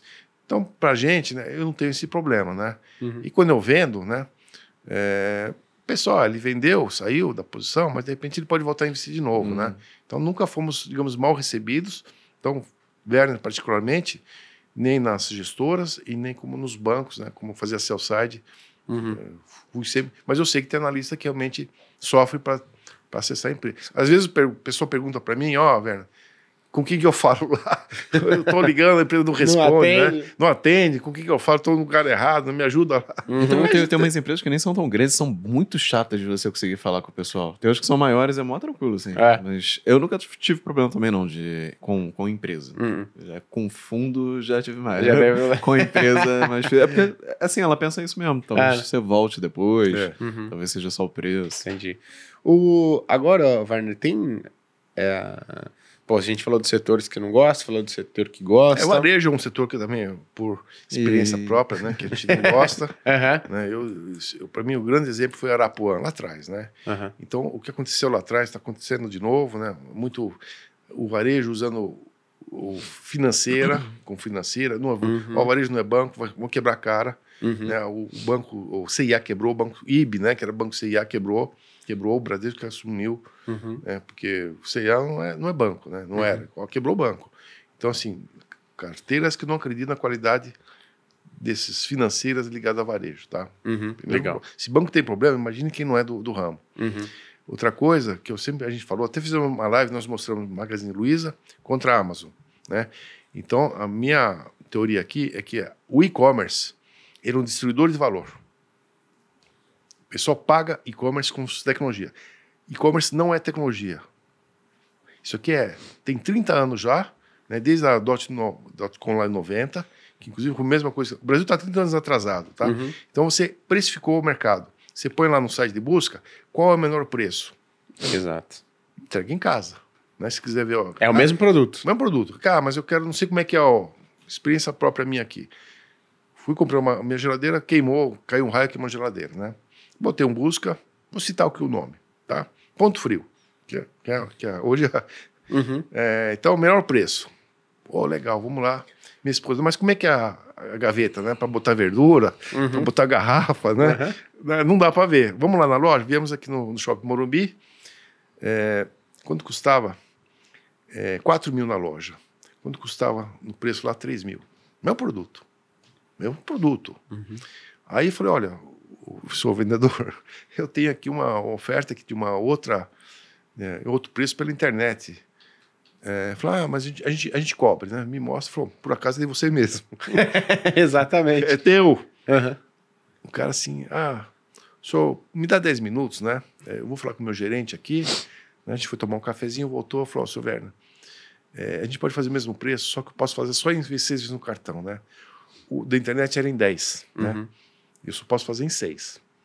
Minha esposa, compra, compra, compra, bonzinho. O filho uhum. bonzinho, atencioso, compra dele, né? Uhum. Não deveria comprar. Não, tá bom. Comprou. Comprei. Uhum. Agora sim, comissão do vendedor, comissão do gerente, aluguel da loja, etc, etc. Ah. Você vê, ela jogou contra uhum. o próprio produto, né? É, então, assim, então, na realidade, o varejo, é, ele está competindo com ele mesmo. Esse exemplo, a mesma loja, uhum. mesmo produto, tudo mesmo igual. Produto. Então, assim, você reprecificou, as margens colheram. Casa 100, né, uma empresa que não tinha, acho que não tem ainda e-commerce, margem líquida de 10%. Oh, 10%? Não tem dívida. Uhum. Como é que pode? Não tem shopping, só loja de rua. Como é que pode um cara que não tem e-commerce, é, só loja de rua, ter uma margem maior do que o EBITDA da margem de EBITDA desse pessoal aí que, né, que vende para e-commerce? Então, assim, acabou, acabou. Uhum. Legal. É, eu vou ter que fazer meu contraponto clássico aqui do varejo, senão eu vou ser cobrado pelos assinantes. Mas o, o Banco IBA ele não quebrou, ele foi vendido para o Bradesco, sim. porque a família, que era holandesa, ela detestava o banco. Ela falava que não era função dele aqui no Brasil, tudo mais foi. Mas agora eles fecharam a parceria com o Bradesco porque essa parceria era muito ineficiente. Você ter banco em, e financeira em varejo faz bastante sentido, porque a acessibilidade a crédito aqui de baixa renda não é tão grande, não é muito interessante para os bancos. Você vê o Banco do Brasil, por exemplo, a última coisa que ele quer é fornecer crédito para pessoa física que não seja consignado. O Bradesco que oferece hoje é o mais penalizado na bolsa toda. Então, para ela, você tem um, um, público gigantesco, que normalmente é o consumidor dessas lojas de departamento, que não tem acesso a crédito, com consegue lá na loja fazer um cartão que dá um limite pequeno para não ter um risco muito grande, para ele comprar na própria loja, porque Sim. o cartão às vezes só pode ser usado lá. Então ele ganha nos juros que o cara paga e depois ganha também vendendo o produto, ele ganha nas duas pontas. Quando ela fez essa parceria com o Bradesco, o Bradesco assumiu foi uma bosta, porque é, foi horrível, porque o Bradesco não ganhava nas duas pontas, então ele pensava como um banco. Pô, não vou fornecer crédito para esse cara porque os juros não compensam na Sim. inadimplência média. Só que a, a CIA, ou a loja Renner, o Ele punha Guararapes lá no ganha fundo da cobrança, você tinha que pagar É, lá na loja, é, né? era, era horrível. Você Aí tinha que ir ela lá na fechou a loja, parceria. pagar lá dentro da É, loja. Voltar na loja, ah, pô, pera, eu vou comprar isso aqui. porque, É, exatamente. né, acaba- E aí o final da história foi que ela encerrou a parceria, pagou quase 500, meio bilhão de, de reais pra encerrar a parceria pra lançar a própria dela, de novo. Aham. Porque ela percebeu, puta, foi a merda que eu fiz, cara. Não funcionou. Porque realmente faz sentido matematicamente você ter as duas pontas juntas. Você financia o teu próprio cliente, ganha juros e ganha venda. Agora, você separa, não, não funciona, Não funciona tão bem, bem, mais. né? Mas eu concordo todo ponto de varejo de- geral. Porque varejo geral, você não tem diferenciação. Cara, eu compro na Amazon, eu compro no Mercado Livre, vou comprar em quem me oferecer o menor Não, preço. você não liga. Você, você... Tanto faz como É. vai chegar antes. Agora, moda é diferente. Moda eu vou na loja, eu vou experimentar o que eu Uhum. vou colocar, porque às vezes o tamanho é maior, às vezes não cabe, às vezes eu não gostei do tamanho. Então não- eu não consigo comprar só no e-commerce, mas o e-commerce é ruim. Eu concordo 100%. Esse foi um ponto perfeito que pouca gente faz. Ah. E-commerce é ruim. Ele é deletério, ele é um destruidor de valor. É igual, talvez, a inteligência artificial vá ser. Muita gente fala, ah, vai revolucionar. Mas se você for pegar as empresas individualmente, acho que todas elas vão perder valor. Porque você tem uma competição muito maior agora entre todas usando inteligência artificial, não tem barreira de entrada. Ô, Leandro, que me deixa. Eu não vou citar o nome, tá? Assim, mas assim, comprei um barbeador. Uhum. Agora, pô, eu preciso de uma parada aqui, né? Tô Chegou já? barbudo, ah, ah, Chegou Hoje chega. Sim, comprei numa, numa loja que ah, o prazo dela, o preço listado, era assim: D1, no máximo D2. Só que tava dando D21. Só que o produto que era 650 reais, esse cara vendia por 550. É. No próprio fabricante, falou, tá muito barato. Em 10 vezes, né? Só que o prazo era 21 dias. Falei, ah, tudo bem, minha barba dá para esperar. Aham. 100 reais. né? Não vou jogar. Passou, Ó, cara- passou um mês. Não chegou ainda. Pelo... Passou um mês. Aí entrei lá no, site, botei meu CPF, já responderam, ó, se o motivo é não ter chegado, já sabiam, né? Aham. O nosso, como chama o parceiro lá, como é que chama? O... O, o- o cara da logística lá. Não, não, não é o, é o que ele, é o que ele usa, um outro nome lá que distribui. Transportadora. Não, não é transportadora. É, ele usa um outro vendedor lá, uma outra. Ah, tá. O, o Marketplace. Marketplace. É Marketplace. É, ele, ele falhou aqui, teve um problema, não entregou. É, nós vamos reembolsar, só que eu fico desconfiando que esse cara está registrando vendas, Uhum. gerando receita, lançou lá, 10 vezes no cartão, que é tudo fake, né? E não ia entregar mesmo, já está muito bem. Põe um preço lá embaixo para você comprar né, no cartão, depois desconta o teu cartão, vai lá já, des- já desconta, né? Outra coisa que eu te confio às vezes é que o cara pega esse dinheiro, aí faz uma aplicação CDI, sabe? Depois devolve o dinheiro pra você sem Ganha o CDI. no- ganha Outra coisa, ó, americanos. Depois deve ter um float gigante dessa É. porra. Pandemia. Pandemia, todo mundo em casa, precisa de uma impressora. Canon, comprei uma impressora colorida Canon, 80 dólares. Americanas, né? Comprei. Fui olhar na Amazon, era 120.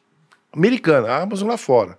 Como é que é 120 dólares? Pô, depois de importação, logística, transporte, e era marketplace, mesma coisa, não era nem deles.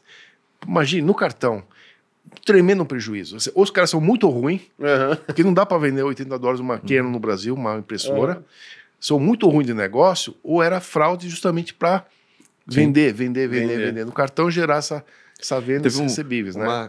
Coisa Caraca. boa agora que saiu na, na carta de quadro foi um comentário bom que eles falaram, cara, a gente analisou o varejo e a gente viu que o volume que saiu da Americanas, parte dele não foi para lugar nenhum, sumiu.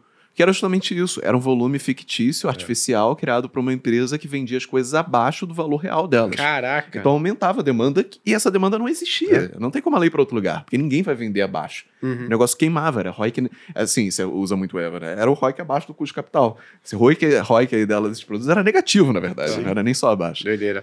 Agora, pô, ó, 2 bi e 600 sob gestão e o Werner aqui economizando 100 reais no barbeador e você aí, ó, pô, Tô, ó, tô barbudo. Chegou ontem, ó, quatro horas para carregar. Pô, não vai dar tempo pra fazer barba. Não, mas ó, o pessoal voltou aqui e falou que é melhor você continuar com a barba aí, que depois que você deixou a barba, a performance do fundo explodiu aqui. É que tenho mais tempo, a barba toma tempo, tenho mais tempo pra, É, daí. pra trabalhar. A galera tá fazendo a vaquinha aqui, vaquinha pra. Ô, Werner, agora uma pergunta. Tem uma estrela, assim, um, um, ponto de estrela que você fala, ó, quando a empresa apresenta isso aqui, ela pum, se destaca, ela brilha aqui, brilha o olho do, do, do time da Trígono aqui, ó. Opa, tem aquilo que a gente preza tanto, tem algo que vocês prezam bastante quando vocês estão procurando uma empresa para ela se tornar uma, um negócio Olha, ali dentro da carteira? meu, meu olho de crédito, tá? Balanço forte, caixa. E vai contra o ROIC, tá? Vai contra Ah, o princípio do sim. IVA. Pô, a empresa caixa devia distribuir. Eu brigo com as empresas, ó. É ineficiente, né? É ineficiente, sim, mas mesmo assim elas conseguem ser. Mesmo ineficiente, elas conseguem ser ineficientes. Então, é uma empresa que consegue investir. Eu cito aqui, puta, brilha os olhos, Schultz. Uhum. Porque a empresa que cresce 20 a 25% nos últimos quatro anos, pandemia, com tudo ventando ao contrário, pô, vento ao contrário, setor automobilístico, falta de componente, juros subindo, né? onde a dívida cai lá de 450 milhões para 50 milhões, dívida líquida, o cara investe 150 milhões por ano, a dívida cai, as vendas crescem, o caixa, caixa hoje, caixa está disponível 650 milhões, olha só, a dívida está no longo prazo. Então, assim, paga dividendos, paga lá os 25% dela, mas dá um yield de 5%, tá? Mas assim, o que eu gosto, empresa que cresce, investe e o caixa robusto. Parrudo. Pô, isso aqui é bom. Porque Importante ver de onde crescer veio com o caixa, dívida né? é muito fácil. O tal do EVA, né? Aham. Aumentar a EBITDA é muito fácil. Até melhorar a margem de EBITDA é muito fácil. Põe uma máquina mais moderna, só que não compensa. Aí o professor Malveste né, explica muito bem né, que você tem que analisar. O IVA, na realidade, é para cada projeto, né? não é muito para a empresa. Cada investimento você vê se faz retorno, aquele incremento adicional lá de retorno, Uhum. e o custo daquele investimento, se faz retorno ou não. Então, assim, empresa que consegue ter esse atributo, crescer, é, reduzir endividamento, que é o metal leve. O metal leve paga dividendos, 100% do lucro de dividendos. E o caixa, praticamente, agora ficou negativo porque pagou 550 milhões de dividendos esse ano. Né? Ficou lá um pouquinho negativo, mas já já o caixa está positivo. Né? E, e cresce, é a melhor coisa que tem. Né? Não é crescer com dívida, Uhum. alavancar, comprar. Né? Assim, a gente gosta de crescimento com qualidade. Né? E eu prezo muito, é, quando a gente fala liquidez né, dos fundos, que tem resgate, eu quero empresa que tenha muito caixa, muita liquidez também, como proteção às crises que aconteceram, como foi na pandemia. Né? Pô, ninguém sabia o que ia acontecer. Pô, e se parasse tudo de, de vez mesmo? né? Aham. Quanto que, ah, o banco não quer mais emprestar dinheiro, né? mas a dívida está vencendo. E aí? Né, Eu tenho que pagar o fornecedor, não consigo mais vender, mas o meu fornecedor está vencendo, eu vou ter que mandar a gente embora, depois para recontratar. Então, assim, então minha formação de crédito foi mostrar. Empresas boas de crédito dificilmente vão ser ruins de, de, de equity. De equity. Agora, o, o contrário não é verdadeiro, né? Uhum. né? Você pode ter empresa, é, digamos, boa de. de, de, de, de é, Se alavancar, não é, né? mas não é- do outro lado não é bom, não. Tem muita empresa problema de, de dívida, né? É, mas a gente, a gente- eu olho com esse olho de, de realmente de, de crédito, tá? Uhum. Eu- Legal. Boa parte da minha 25 anos da minha vida foram crédito, 15 renda variável, né? Interessante. 16 renda variável. Legal. Agora, tem um, um- fator assim, ó, tá num setor que vocês gostam, tudo mais, só que, pô, tem também a, a, a, a maçã, tem o, a característica podre, fala, hum, pô, tava indo tão bem, mas ela tem isso aqui, isso aqui, desconsidera. Por exemplo, a gente trouxe o hum, da Guepardo, né, o gestor da, Guepa, da Guepardo, ele falou assim, cara, a gente conversa com o CFO, né, era o CFO, o, ca- o cara é ruim, acabou. A gente, pô, a gente, às vezes uma conversa o cara tava fazendo uma recompra, tava fazendo uma roupa muito ruim. A gente, cara, desconsidera o investimento. Tem alguma característica assim em empresas que vocês. Não, o, o RI né, é importante. Eu falo, o RI é o cartão de visita da empresa. Tem empresas ruins, mas o RI é tão bom que o cara vende. E tem empresa muito boa, mas o RI, a ação só né, não, não, não, não, não, transmite o que a empresa é. Então, assim, o RI é muito. Mas eu não vou deixar de empresa investir Uhum. por causa do RI, tá? Uhum. Isso aí a gente relega. É, mas para mim é, é governança. É Perfeito. governança. Cara, Virar sócio A governança- alguém, é assim, não adianta, empresa ótima, governança ruim, de novo, cito aqui a Braskem, não Uhum. adianta. E eu, eu tive várias empresas investidas na minha vida, sempre investi em petroquímica. Por quê? Porque eu trabalhei um ano em Salvador, em 86, Polo Petroquímico, conheço todas aquelas empresas lá do, do Polo Uhum. Petroquímico, então me formei muito bem. Depois virei especialista no setor petroquímico. Então, Polialdin, Politeno, Copesul, Copene, é, Triquem, depois, isso aqui virou tudo Braskem, né? É, então, assim, a governança destruiu aquilo lá tudo. Né? Como é que pode uma empresa daquela que tinha, virou monopolista praticamente, né? O que a gente fez? Eu vou contra quem é ruim, eu vou na Unipar. porque a Unipar está disputando o mercado com um cara que é ruim, que é Uhum. líder. Uhum. Então eu prefiro estar no Unipar, que, logicamente não é do tamanho da, da Braskem, né, mas a governança destruiu. O Grubizic, que lá conheci muito bem, foi preso, né? Uhum. Porque a gente também investiu lá dentro da, da Braskem lá atrás. Né? Eu investi, na época não tinha, mas depois a gente foi aprendendo, aprendendo, aprendendo. Sim. Então, assim, cara, a governança eu, assim, é, um, é um preço que eh, não vale a pena você com- pagar. Legal. Agora, a Braskem, você como a Braskem, Uhum. ninguém sabe o que vai vir aquilo lá, né? Sim. Pode estar muito barata, Uhum. muda tudo, limpa tudo. Agora, a questão do Marcel, não sei como resolve. Quem vai pagar aquela Se conta? resolve, né? Como Se que resolve, né? Assim, se aquilo lá não resolver, quem vai dar 100% do mercado é, é, a Braskem, é a Unipar. Uhum. O único concorrente são eles. Bom. Né? Inclusive, ó, pessoal, mas o Unipar vai comprar Braskem? Não dá para comprar. Por quê? Como é que resolve cloro soda? Né? O cara falou, ó, 100% de mercado. Não pode. Então você tem que vender alguma coisa. Bom, então vou vender Alagoas. Pô, mas Alagoas quem vai comprar? Uhum. Então, assim, a conta não fecha. Não, não vou vender aqui para ficar com aquele negócio lá. Uhum. Então, assim, para mim, esse negócio não tem como fechar. Legal. Né? A não ser que se agregue de alguma forma lá. Boa. Só para avisar você que está assistindo a gente aqui, que eu vou até perguntar pro Werner o que, que ele acha do setor bancário, mas essa semana a gente lançou a Finclass da Cris Junqueira, né? Então, pô, fundadora, uma das fundadoras, né, do Nubank, é uma história de empreendedorismo, uma história de, pô, de revolução do sistema financeiro brasileiro, muito bacana, a aula dela tá muito boa, e você que está assistindo os economistas tem uma condição especial para assinar, para você acessar essa condição especial, que já está aparecendo aí, né, no vídeo, bastante tempo que eu estou vendo aqui, mas agora que eu parei para falar sobre isso, para encaixar junto na pergunta que a gente vai fazer na próxima, você pode apontar o seu QR Code aqui para a tela ou clicar no link que está na descrição, certo, Biel? O link está na descrição? Beleza. Então, pô, tá muito boa. Tem, ah, o pessoal pediu bastante lá no evento da Finclass, né, a Cris, e a gente já lançou aí, que tá, não foi feita às pressas, tá? A gente já tava conversando com ela há um tempo. Parece que foi, mas não foi. Então tá muito bacana. Se você quiser ter acesso à Finclass, que além da Cris tem vários outros professores, né, as maiores referências, e aí, inclusive já fica o convite aqui pro Werner gravar uma Finclass sobre small caps. Acho que fica legal. Com o livro inteiro dá pra fazer. É, isso dá pra fazer c- 50, né? Comentário. Exato, mas a gente tem grandes professores do Brasil e do mundo falando sobre educação financeira e investimentos. E aí, emendando, Werner, setor financeiro, muita gente perguntou. Eu trouxe aqui vários bancos e tudo mais. O que, que ele acha de bancos? O que ele acha de bancos? Eu trabalhei em banco boa, boa parte Aham. da minha vida, né? Então acho que eu conheço um pouco lá Aham. de banco, né? É um setor que mudou toda a dinâmica, por conta né, dessa nova da- das fintechs todas, né, Nubank. Então os grandes bancos eles foram muito, digamos, atacados, Uhum. né? Foram lá, é, então mudou totalmente. Questão de agência, que era importante, não é mais, é um, hoje é um custo, né?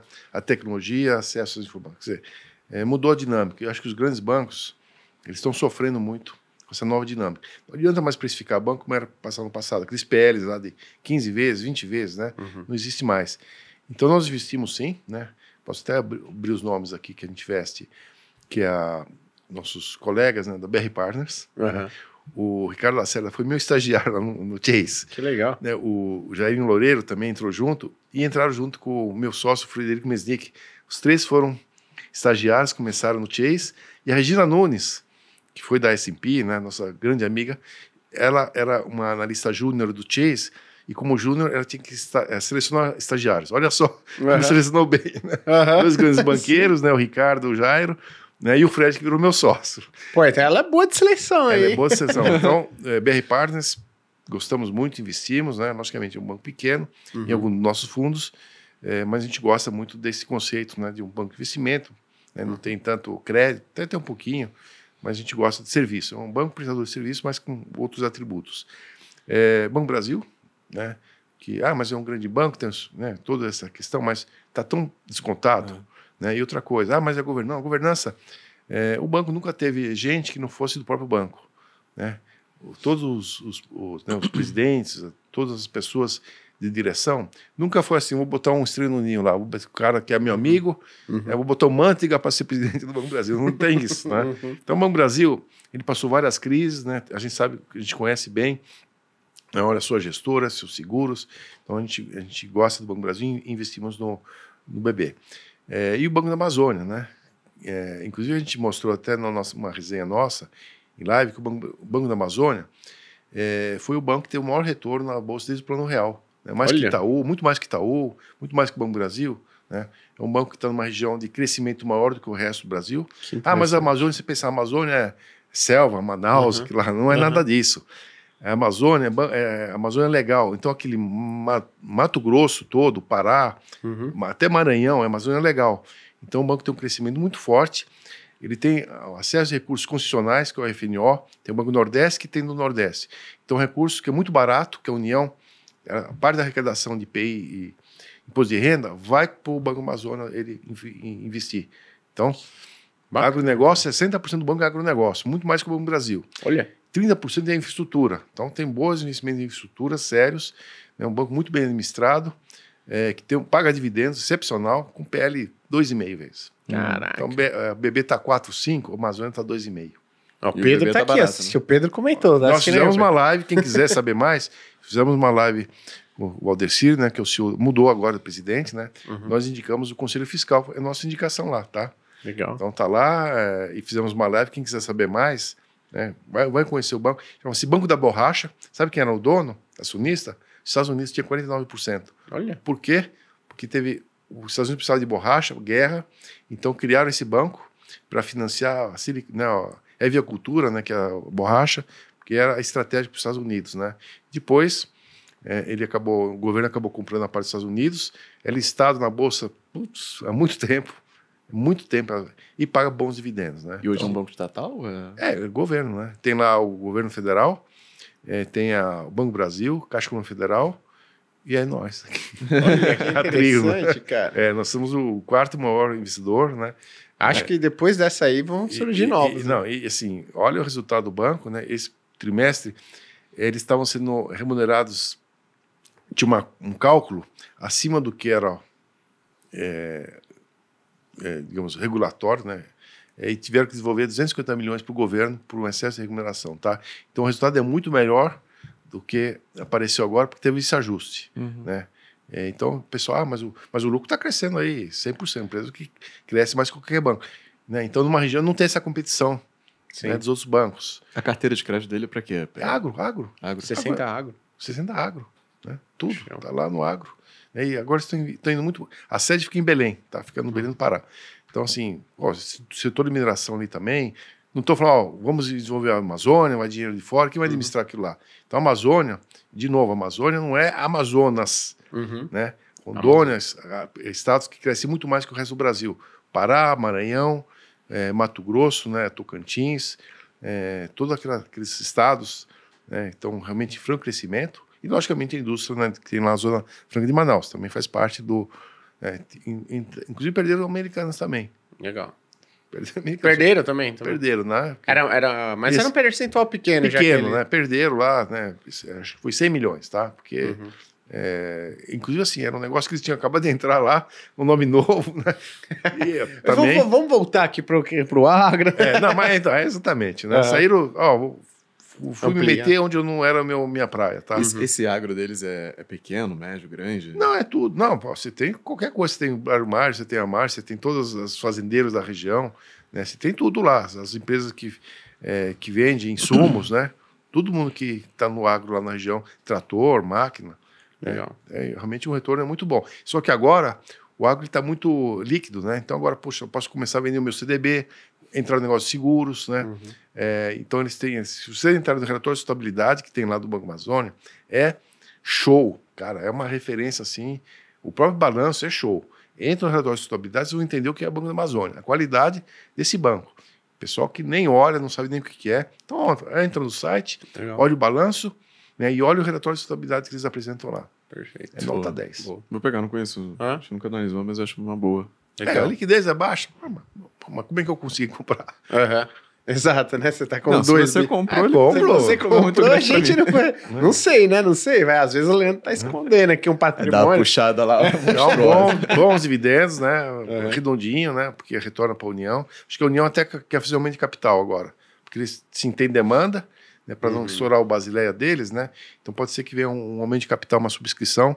Inclusive, eles, outra coisa, fizeram a live conosco, né? Passaram a fazer teleconferência de resultados. Nunca tinham feito. Olha, Gostaram tanto.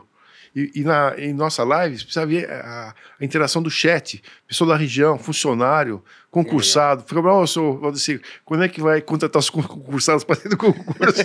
Vi lá a resposta. Valdecir cobrado ao vivo. É, ao vivo. Não, e o pessoal de Rondônia, o pessoal elogiando o banco. Não, o banco nota Legal. 10, meu gerente nota 10. Né? Não é um banco de agência, tá? Uhum. é agência só para fechar negócio. Uhum. É mais pequeno e média empresa, né? Não é de varejo, de cheque, essas coisas, né? Legal. Então, o Gabriel fez uma pergunta aqui para mim sobre Kepler, que vocês acompanham bastante. Queria entender mais como é que era o dia a dia do negócio, você falar um pouco mais. Só um, um, o Gabriel tá aqui perguntando aqui, eu falei, ah, nem vou, nem vou perguntar. O cara já mandou aqui no WhatsApp. Você né? viu que eu tava mexendo naquela hora, era isso, né? Já tremeu aqui, eu fui ver. Não, Kepler, né? A gente é o maior investidor, né? É, indicamos alguns conselheiros, eu conheço, desde, eu estou investindo desde 2010. São 13 anos consecutivos, né? Já tivemos conselho no passado, indicamos conselheiros no passado né, é, que é inclusive um ex-McKinsey, dois anos, cara. Sérgio Castanho, espetacular, cara muito bom. É, então, é uma empresa que a gente conhece há muito tempo. Uh, o Pedro Carvalho né, fez nossa, uma resenha só sobre Kepler. Uhum. Toda a história lá. A Kepler nasceu com uma revenda che Chevrolet. Uhum. Vendia caminhão lá no Rio Grande do Sul. Né? Uma história vai fazer agora, 2025, 100 anos. Qual empresa que você conhece na Bolsa que tem 100 anos? Nós também teve crise? Teve crise. Uhum. Né? As, as famílias cometeram erros então, uma empresa que hoje é uma corporation, né, não tem controle definido, né, mas um negócio espetacular. assim. Então, Kepler tem 40% do mercado onde ela atua, né, silos. Agora, só vou dimensionar o tamanho desse mercado. Então, hoje, é, nós temos aí uma produção de grãos de 320 milhões de toneladas. Né? É, nós temos hoje 190 milhões de silos né, instalados. Temos um déficit mais ou menos de 140 milhões de toneladas de silos é, você tem que ter um para um. Cada produção de você tem que ter a capacidade de você armazenar, porque você produz em três meses, quatro meses, você escoa em 12 meses, né? Uhum. Então preste atenção, a sua nova reforma tributária vai permitir que o Brasil passe a ser um grande produtor de farelo e óleo, que a Argentina é 80% óleo e farelo, o Brasil é grãos. Por causa, você tributa o produto elaborado e isenta uhum. o básico, isso vai mudar. Uhum. Então, se o Brasil passar agora estimular a produção de farelo e, e, e, óleo, você vai ter mais esmagamento durante o ano inteiro. Então você vai exportar menos grãos, só que você precisa de 12 meses para processar. Vai demandar mais tempo. Presta atenção, ninguém falou isso aqui, estou falando. Então, assim, para você cobrir esse déficit de 140 milhões de toneladas de grãos, o custo é mais ou menos 800 reais por tonelada. São 100 bilhões de reais para você cobrir o que está para trás. Nos últimos 10 anos, é, o déficit aumentou de zero, não tinha déficit, para 180 milhões de toneladas de. Não, desculpa, 130 milhões de déficit. 100 bi. Bom, o que a Kepler faz é metade disso aqui, porque metade é você montar, você fazer construção, obra civil, você tem toda uma. uma né? Então, o silo e os, os, equipamentos representam 50 bi de 100. Ela tem 40% de mercado. Então, quanto é o mercado potencial não atendido? 20 bi. Quanto ela faturou no passado? 1.800. Uhum. Olha, só para cobrir e o déficit é 10 vezes o faturamento do líder de mercado. Então, esse ano a produção de grãos, agora nessa safra, é, aumentou em 45 milhões de toneladas. Sabe quando foi construído silos? 7 milhões de toneladas. Né? Hoje, se a produção de grãos continuar crescendo nesse ritmo de 6% ao ano, são 20 milhões de toneladas de grãos a mais por ano. Todo ano mais 20 milhões. E a gente faz 6, 7 milhões de silos. Né? Uhum. Um terço só da demanda adicional é o que a gente produz. Então, o governo vai ter que perceber isso aqui. Né? A pessoa perdendo produção, você uhum. vende um silo com um prêmio de 20, sim, um produto é, armazenado com ganho de 20% a mais de quem vende na safra. Uhum. Porque eu vou vender na entre safra, onde Sim. o frete cai, quando eu quero vender, todo mundo quer vender. Sim. A trade vem lá, eu pago tanto. Vai no caminhão para transportar, meu frete é 4 mil reais, né? Na entre safra é 3 mil, 2 mil, né? Então você vai perder muito dinheiro vendendo na safra. Como é que você economiza isso aqui? Então, financiamento de 12 anos, né, que é o PCA, juros de 6,5%, né, em 5 anos você paga o seu silo. Né? Uhum. O negócio vai demorar 40 anos pra, né, de vida útil. Legal. Então, é, não, olha, qual setor tem esse potencial não atendido, que cresce nesse ritmo, líder de mercado, que paga bons dividendos, com 150 milhões em caixa, sem dívida, logicamente uhum. tem dívida, mas tem muito mais caixa, né? Bem gerida, e no, onde o Brasil é o país, digamos, é o celeiro do mundo e a Kepler é o celeiro do Brasil. Nossa, é interessantíssimo. Cara, ó, liquidez aí... É, é grande, né? é, digamos, 2 milhões, são uns, uns 20 milhões de reais de liquidez e vale 1.800. Né? Ano passado deu 380 de lucro. Esse lucro pode ir para 500 milhões tranquilamente. Estamos falando um PL 3,5, 3, 3,5, 4 vezes. Não é assim, não é projeção, tá? Mas nesse ritmo de crescimento de margens, né, um lucro de 500 milhões daqui dois anos não é nada impossível. Uhum. Agora deixa eu fazer uma pergunta. Sim. O Hans, Hans Klein, esse aqui é Klein? Esse é alemão. Esse, esse é, alemão. Mas ele, não, Hans tá, tá, tá, tá, junto com o Werner aqui. Esse é do Colégio Humboldt, sabe? Do meu colégio lá, que isso daí. ele perguntou o seguinte: Não, ele tem uma cara de novo aqui, bem novo. É, tô sempre de olho na, Ke na, na Cle Ele é, colocou Kepler. aqui, né? Pô, Kepler. Uh, agora uma pergunta. A pessoa, poxa, gostei do potencial. Vou esperar isso acontecer ou ela já pode entrar? Porque tem muita gente que quer acertar ali ou, ou né? Poxa, na... Né? É, exatamente. Já era, já era. Uhum. Esperar acontecer já foi. Já foi. Pode, pode comprar. Não, assim. assim obviamente, de né? novo, assim, nada que eu falo que é recomendação de compra, tá? Mas assim, uhum. o fundamento é esse, tá? Então a gente espera que a empresa vai entregar. Faturou 1.800 no ano passado, e você não vai faturar um 400 e 500, né? Questões atípicas, mas pode faturar 2 bi, 2.200, 2.500 nos próximos dois anos, tranquilamente. Né? E, assim, eu estou muito convicto que se Kepler não indo bem, é porque o Brasil já foi pro saco. Desculpa. É. Porque se o agronegócio for pro saco, é que o Brasil já foi pro saco. Sim. O agronegócio tem um saldo da balança comercial 90 bilhões de dólares. Saldo, né? É o setor que mais exporta, é o setor que está líquido, né? Tem acesso a crédito, vários, né? as, as tradings são clientes, o pessoal né? São grandes grupos que estão envolvidos. Não é só fazendeiro. Fazendeiro é, investe muito pouco.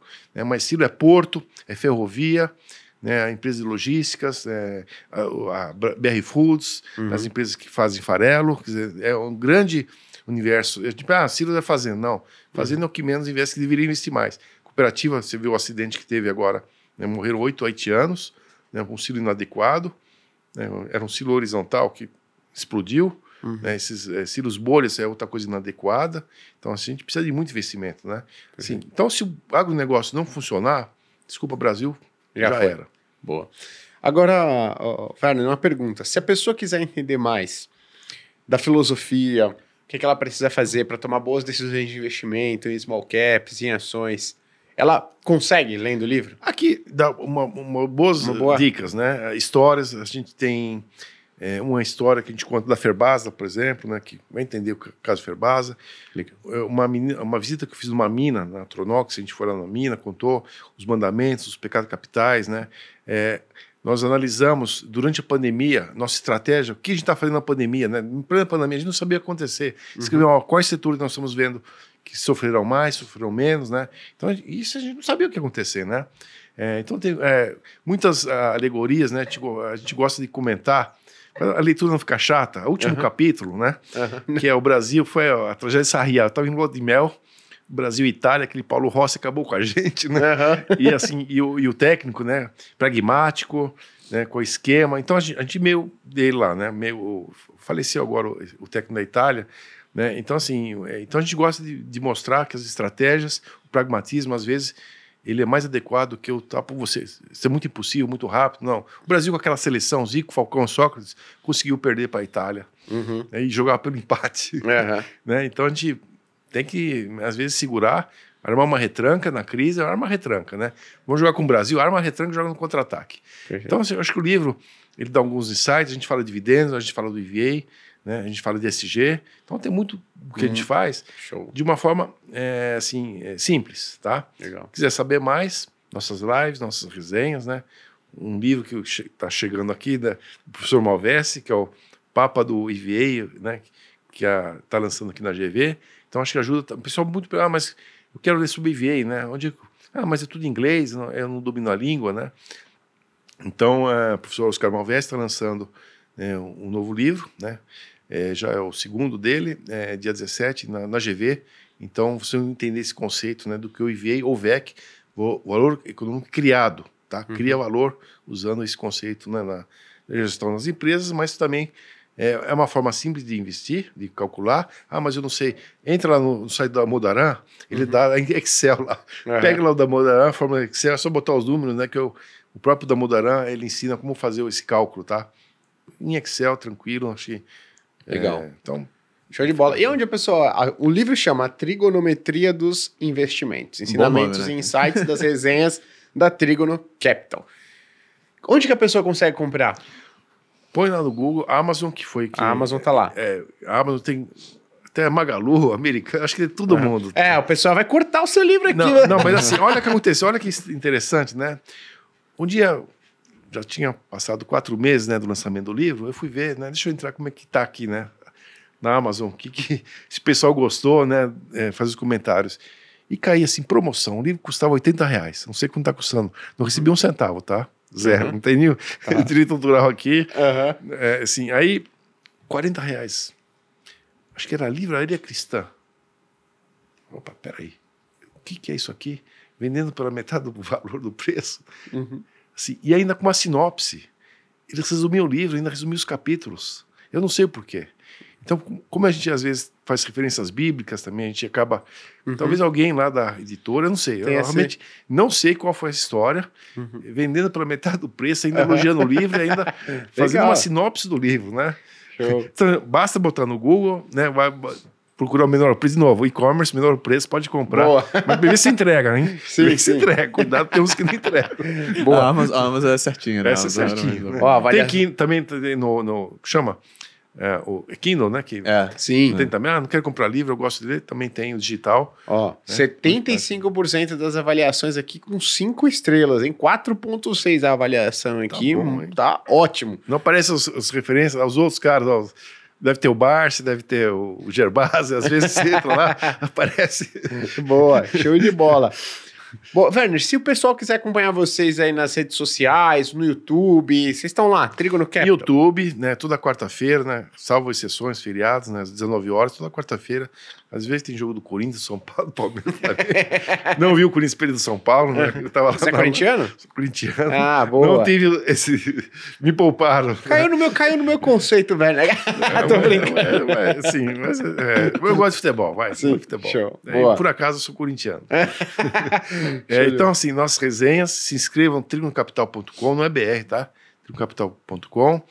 Temos podcast que a gente meio que resume as resenhas. Muito material, muito conteúdo, né?